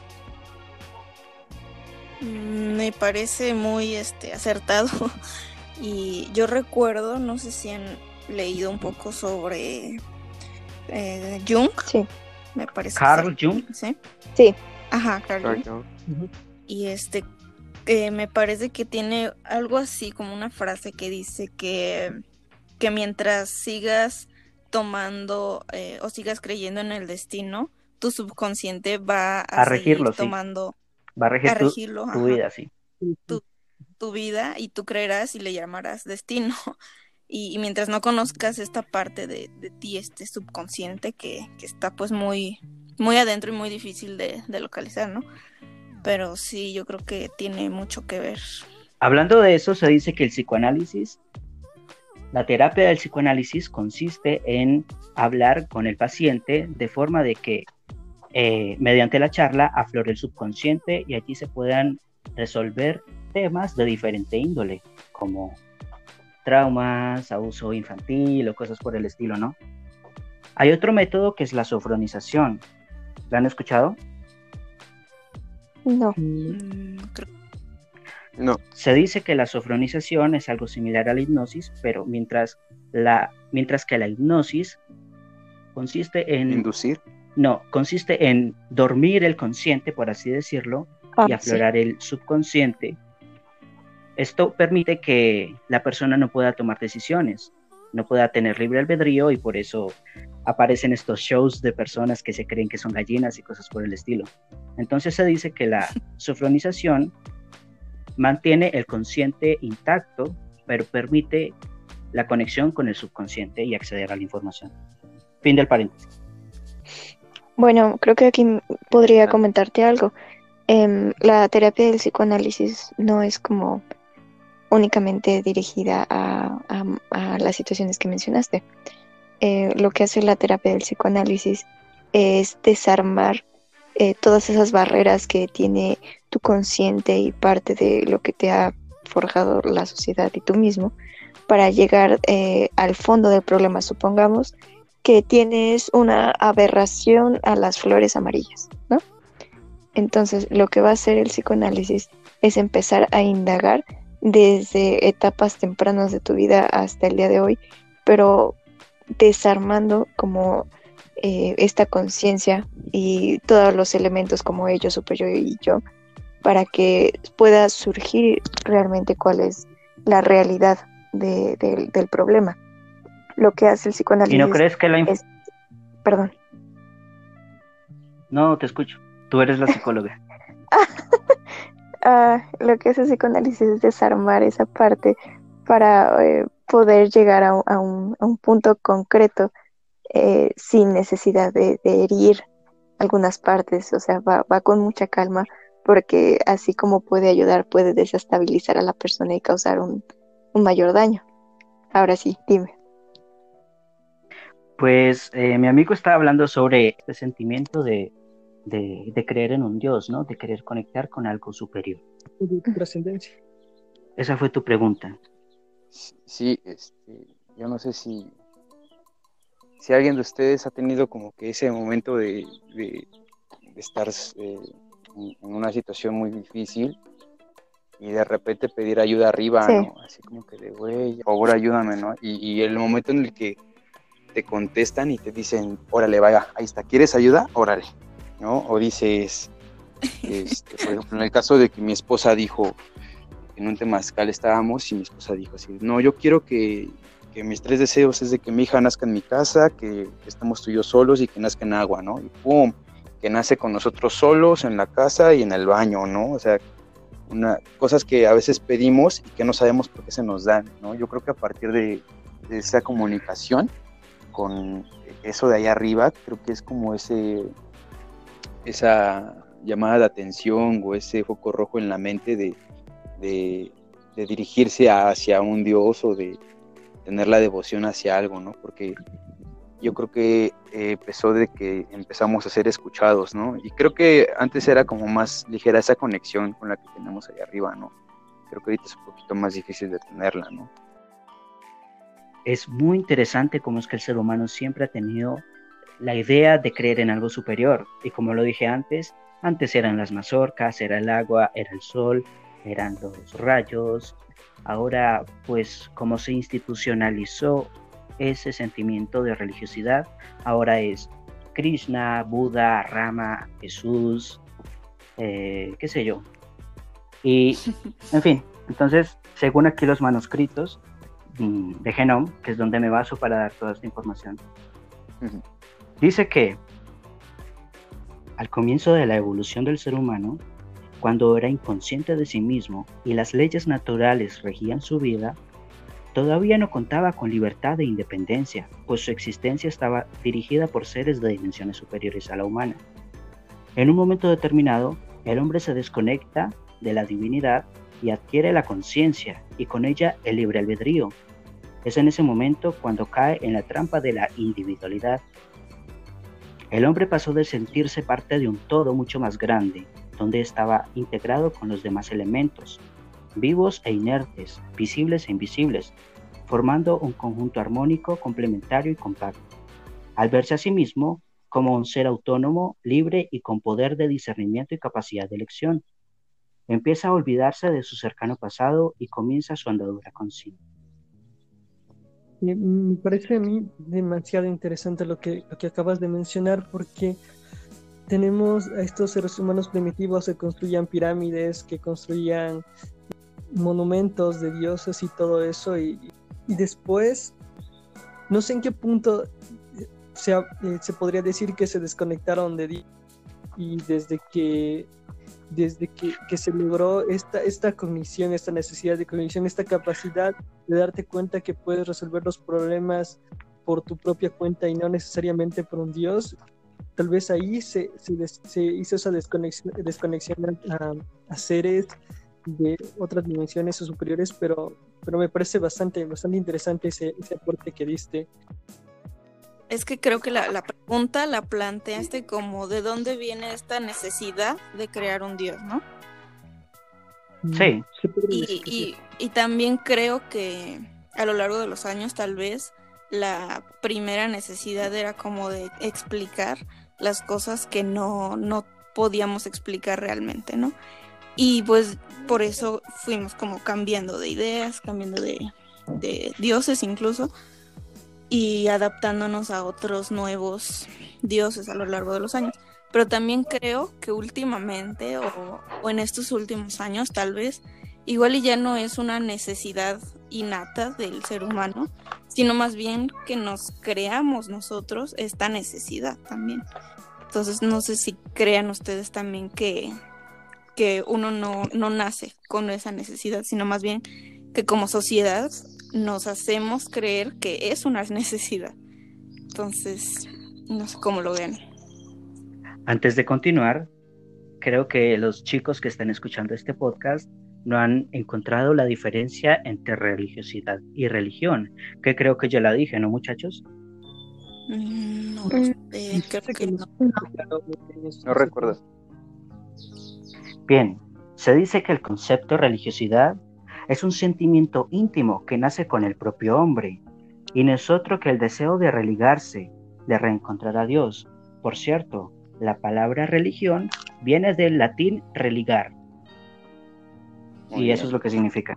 En fin, para continuar, se dice que este sentimiento, de este sentimiento participan todos los seres humanos, sin distinción de razas, educación, culturas o circunstancias. Hay que distinguir entre religiosidad y religión. La religiosidad sería la tendencia del hombre a volver al origen, al punto del cual partió.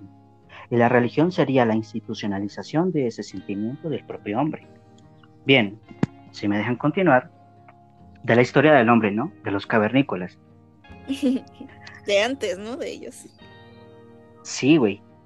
El hombre sigue sintiendo dentro de sí, aunque de forma muy vaga, la sensación de venir de algo o de alguien, y es entonces cuando empieza a buscar su origen, pero no lo busca en su interior, profundizando dentro de sí, sino fuera, en las cosas que le rodean.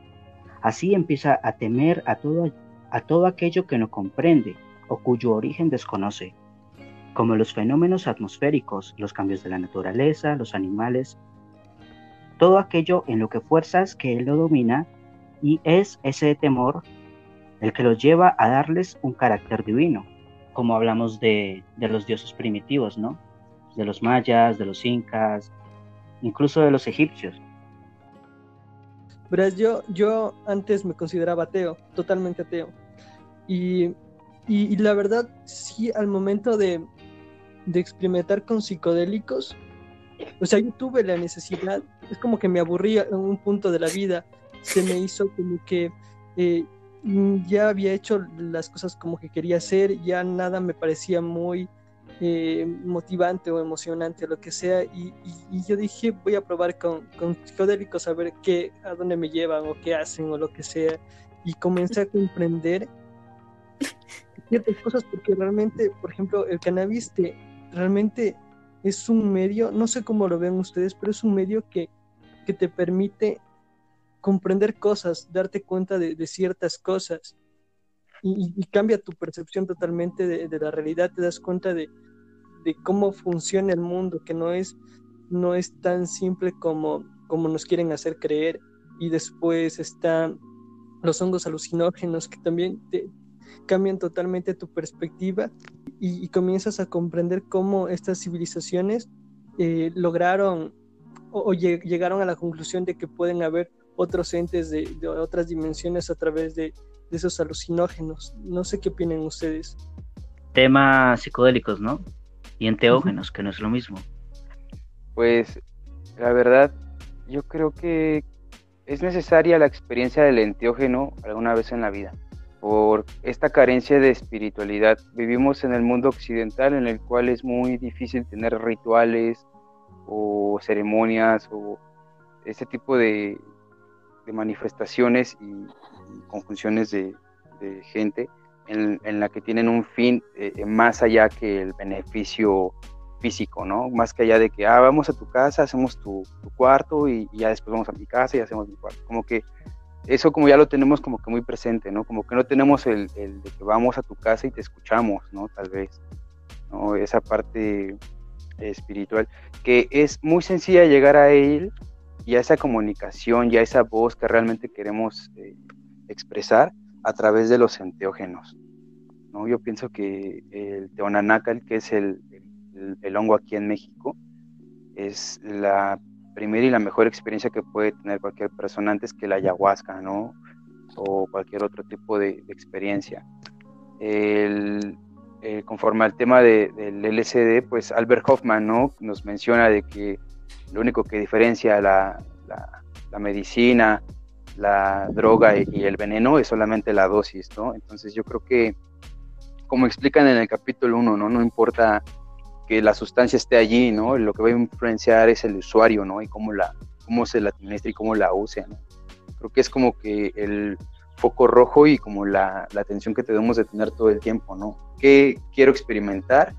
Ah, pues quiero experimentarme a mí, ¿no? Ah, me voy a comer mis hongos, pero ¿con qué intención lo voy a hacer? ¿no? Voy a comerme un LSD, pero ¿con qué intención lo voy a hacer, no? Ah, pues no sé, pues con la intención de conocer, conocer qué, ah, pues a ver cómo estoy respirando, cómo se están sintiendo mis manos, ¿no? Y más allá que estar con un trip de que, verga, güey, no siento cómo está respirando, güey, cómo mi corazón se, se mantiene en un ritmo, no siento que pueda manejar mi respiración.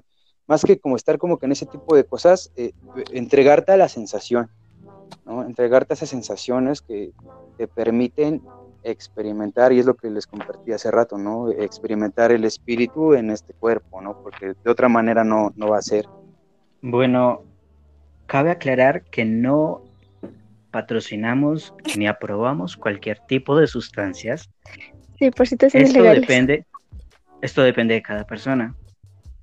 Por cierto, chicos, el consumo de sustancias no se recomienda hasta después de los 20 o 23 años, donde la estructura cerebral ya terminó su, etapa de formación. Así que chicos, si ustedes están fumando hierba a los 15 años, van a ser muy deficientes intelectualmente a los 23 años o 25 años. Así que dile no a la mota.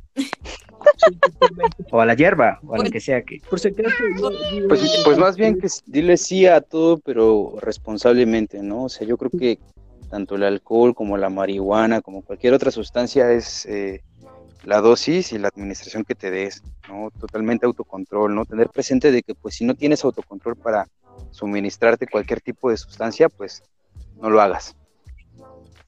24 años empecé a viajar de mochila con mi esposa, la que era mi esposa, antes era mi novia. Eh, llegamos a mm. San Miguel de Allende, aquí en Guanajuato.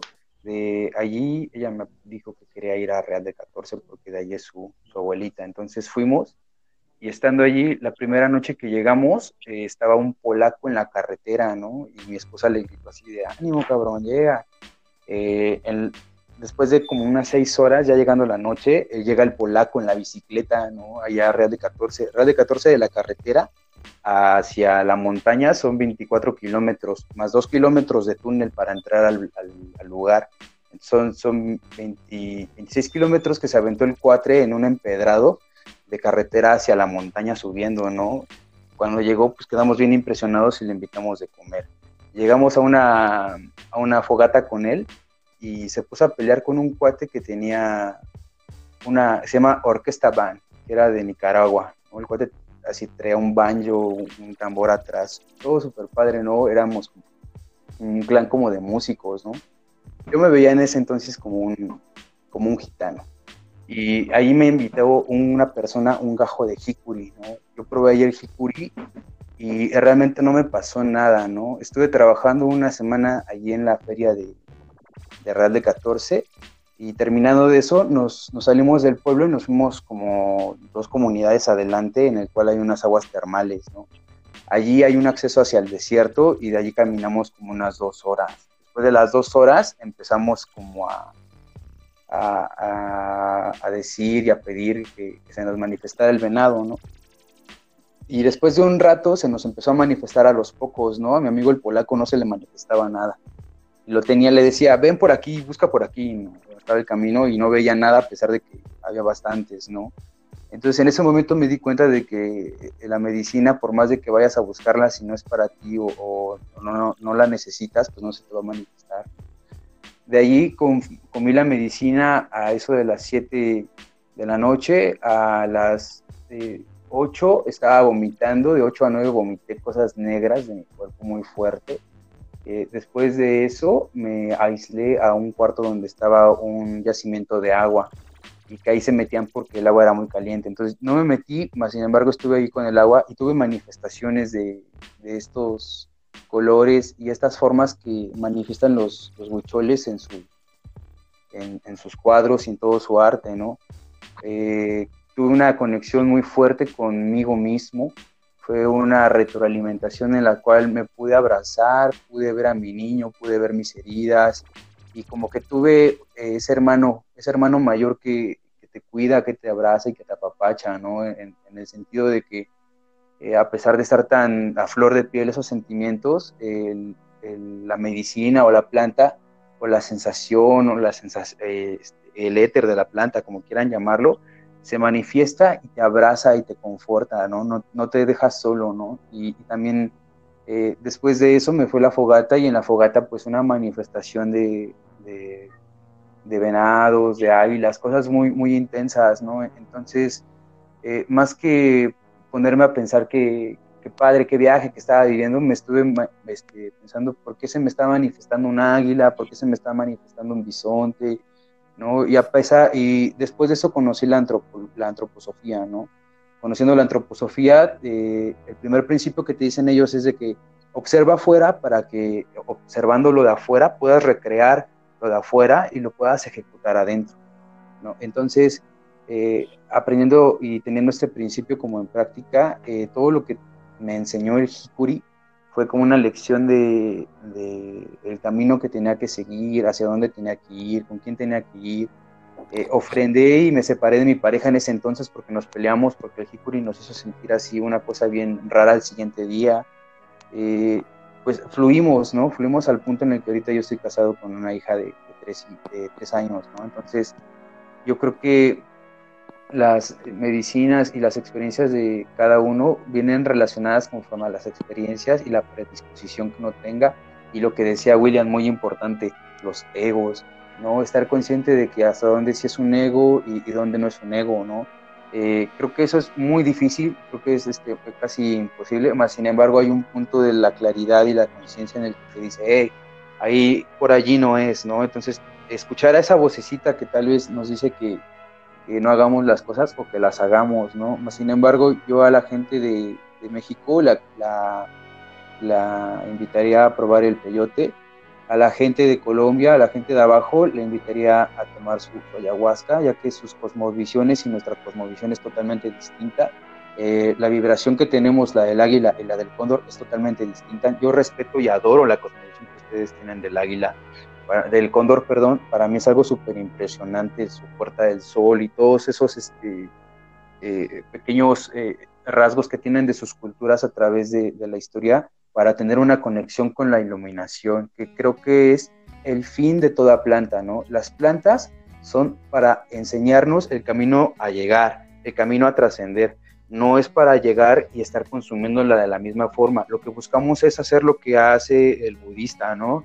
A través de su cuerpo, su respiración, su conciencia, su presente, empiezan a tener esos estados alterados de conciencia sin interrumpir su cuerpo a través de una planta ni una vibración de algo externo, ¿no? Que lo hagan a través de ellos.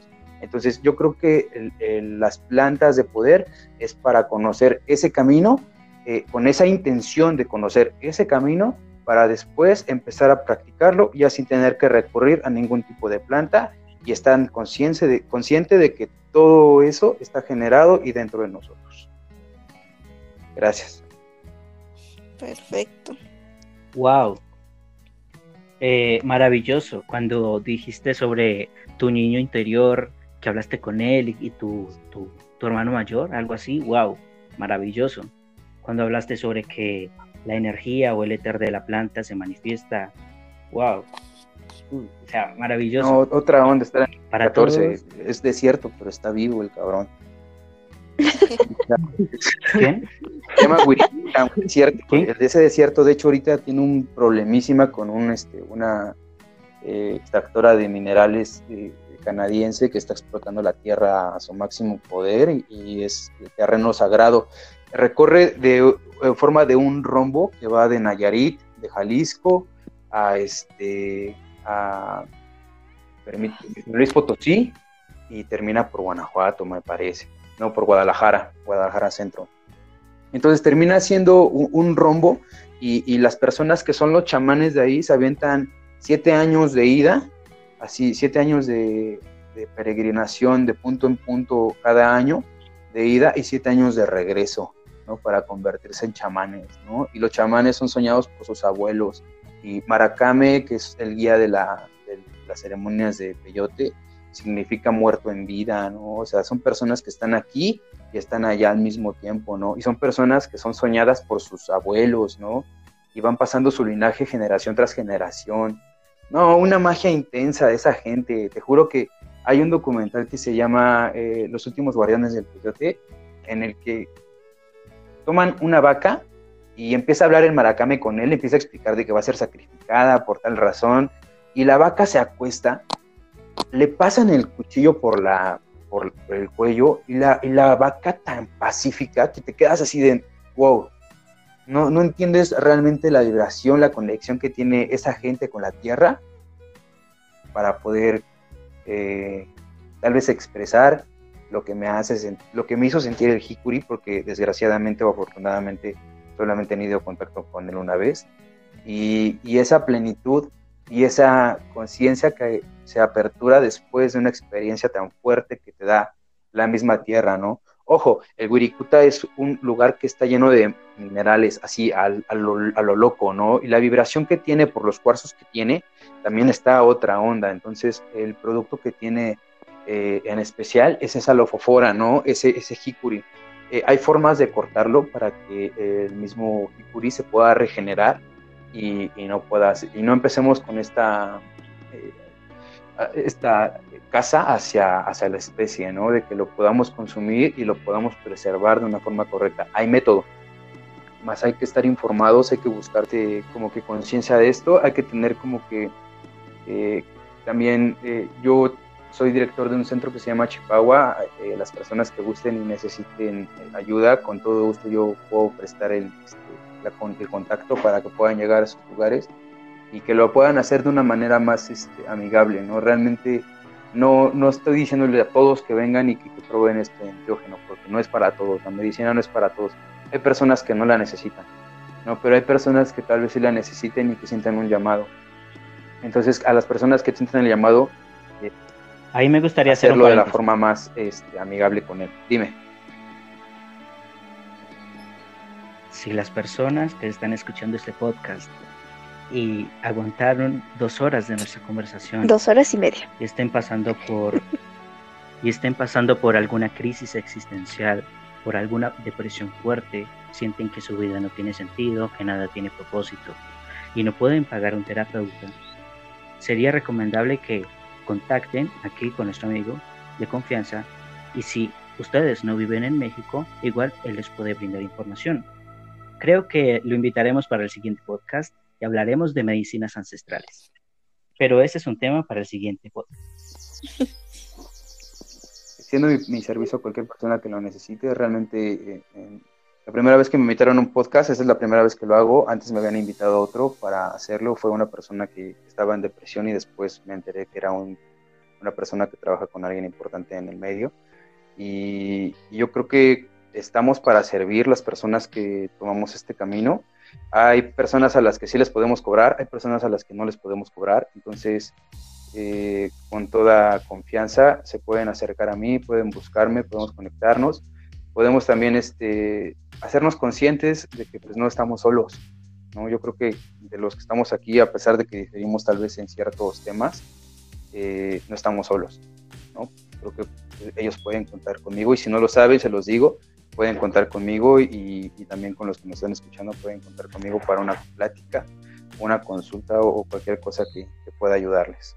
Yo quisiera... Eh, con respecto a lo que dije, es que lo, lo, realmente yo no considero eh, o no recomiendo el, consumo de cannabis en sí. Creo que la mejor forma para llegar a una atención plena o entrenar la atención plena es la meditación y no sé si les mencioné, creo que no, no lo mencioné al inicio, eh, yo me considero budista, eh, bueno, antes era ateo, ahora me considero eh, budista y, y, realmente lo que, lo que sí, sí es, te recomiendo es una meditación, pero realmente bien practicada, tratando de, de, eliminar, en realidad la meditación también ayuda a eliminar el ego. Cuando, cuando tú apagas tu mente, lo tratas de hacer conscientemente, es difícil, no, no se puede la mente te lleva a muchas partes donde tu ego quiere que vayas y conforme comienzas a dominar esa, esa voz interior y, y, y, lo puedes experimentar de una forma más equilibrada, con tu cuerpo más equilibrado. Excelente testimonio. Bien, para finalizar este podcast, daré las siguientes conclusiones de este capítulo. La psicología y sus diferentes ramas no tienen demasiada información acerca de lo que es la mente en sí, o desde un punto de vista tangible. Y no me refiero de forma física, porque sabemos que la cosa no va por ahí. El gran mérito de la psicología y sus ramas es que estudia la mente y su comportamiento, funcionamiento y razón de ser en el ser humano. Y para estudiarla no es necesario saber qué es o de qué está hecha.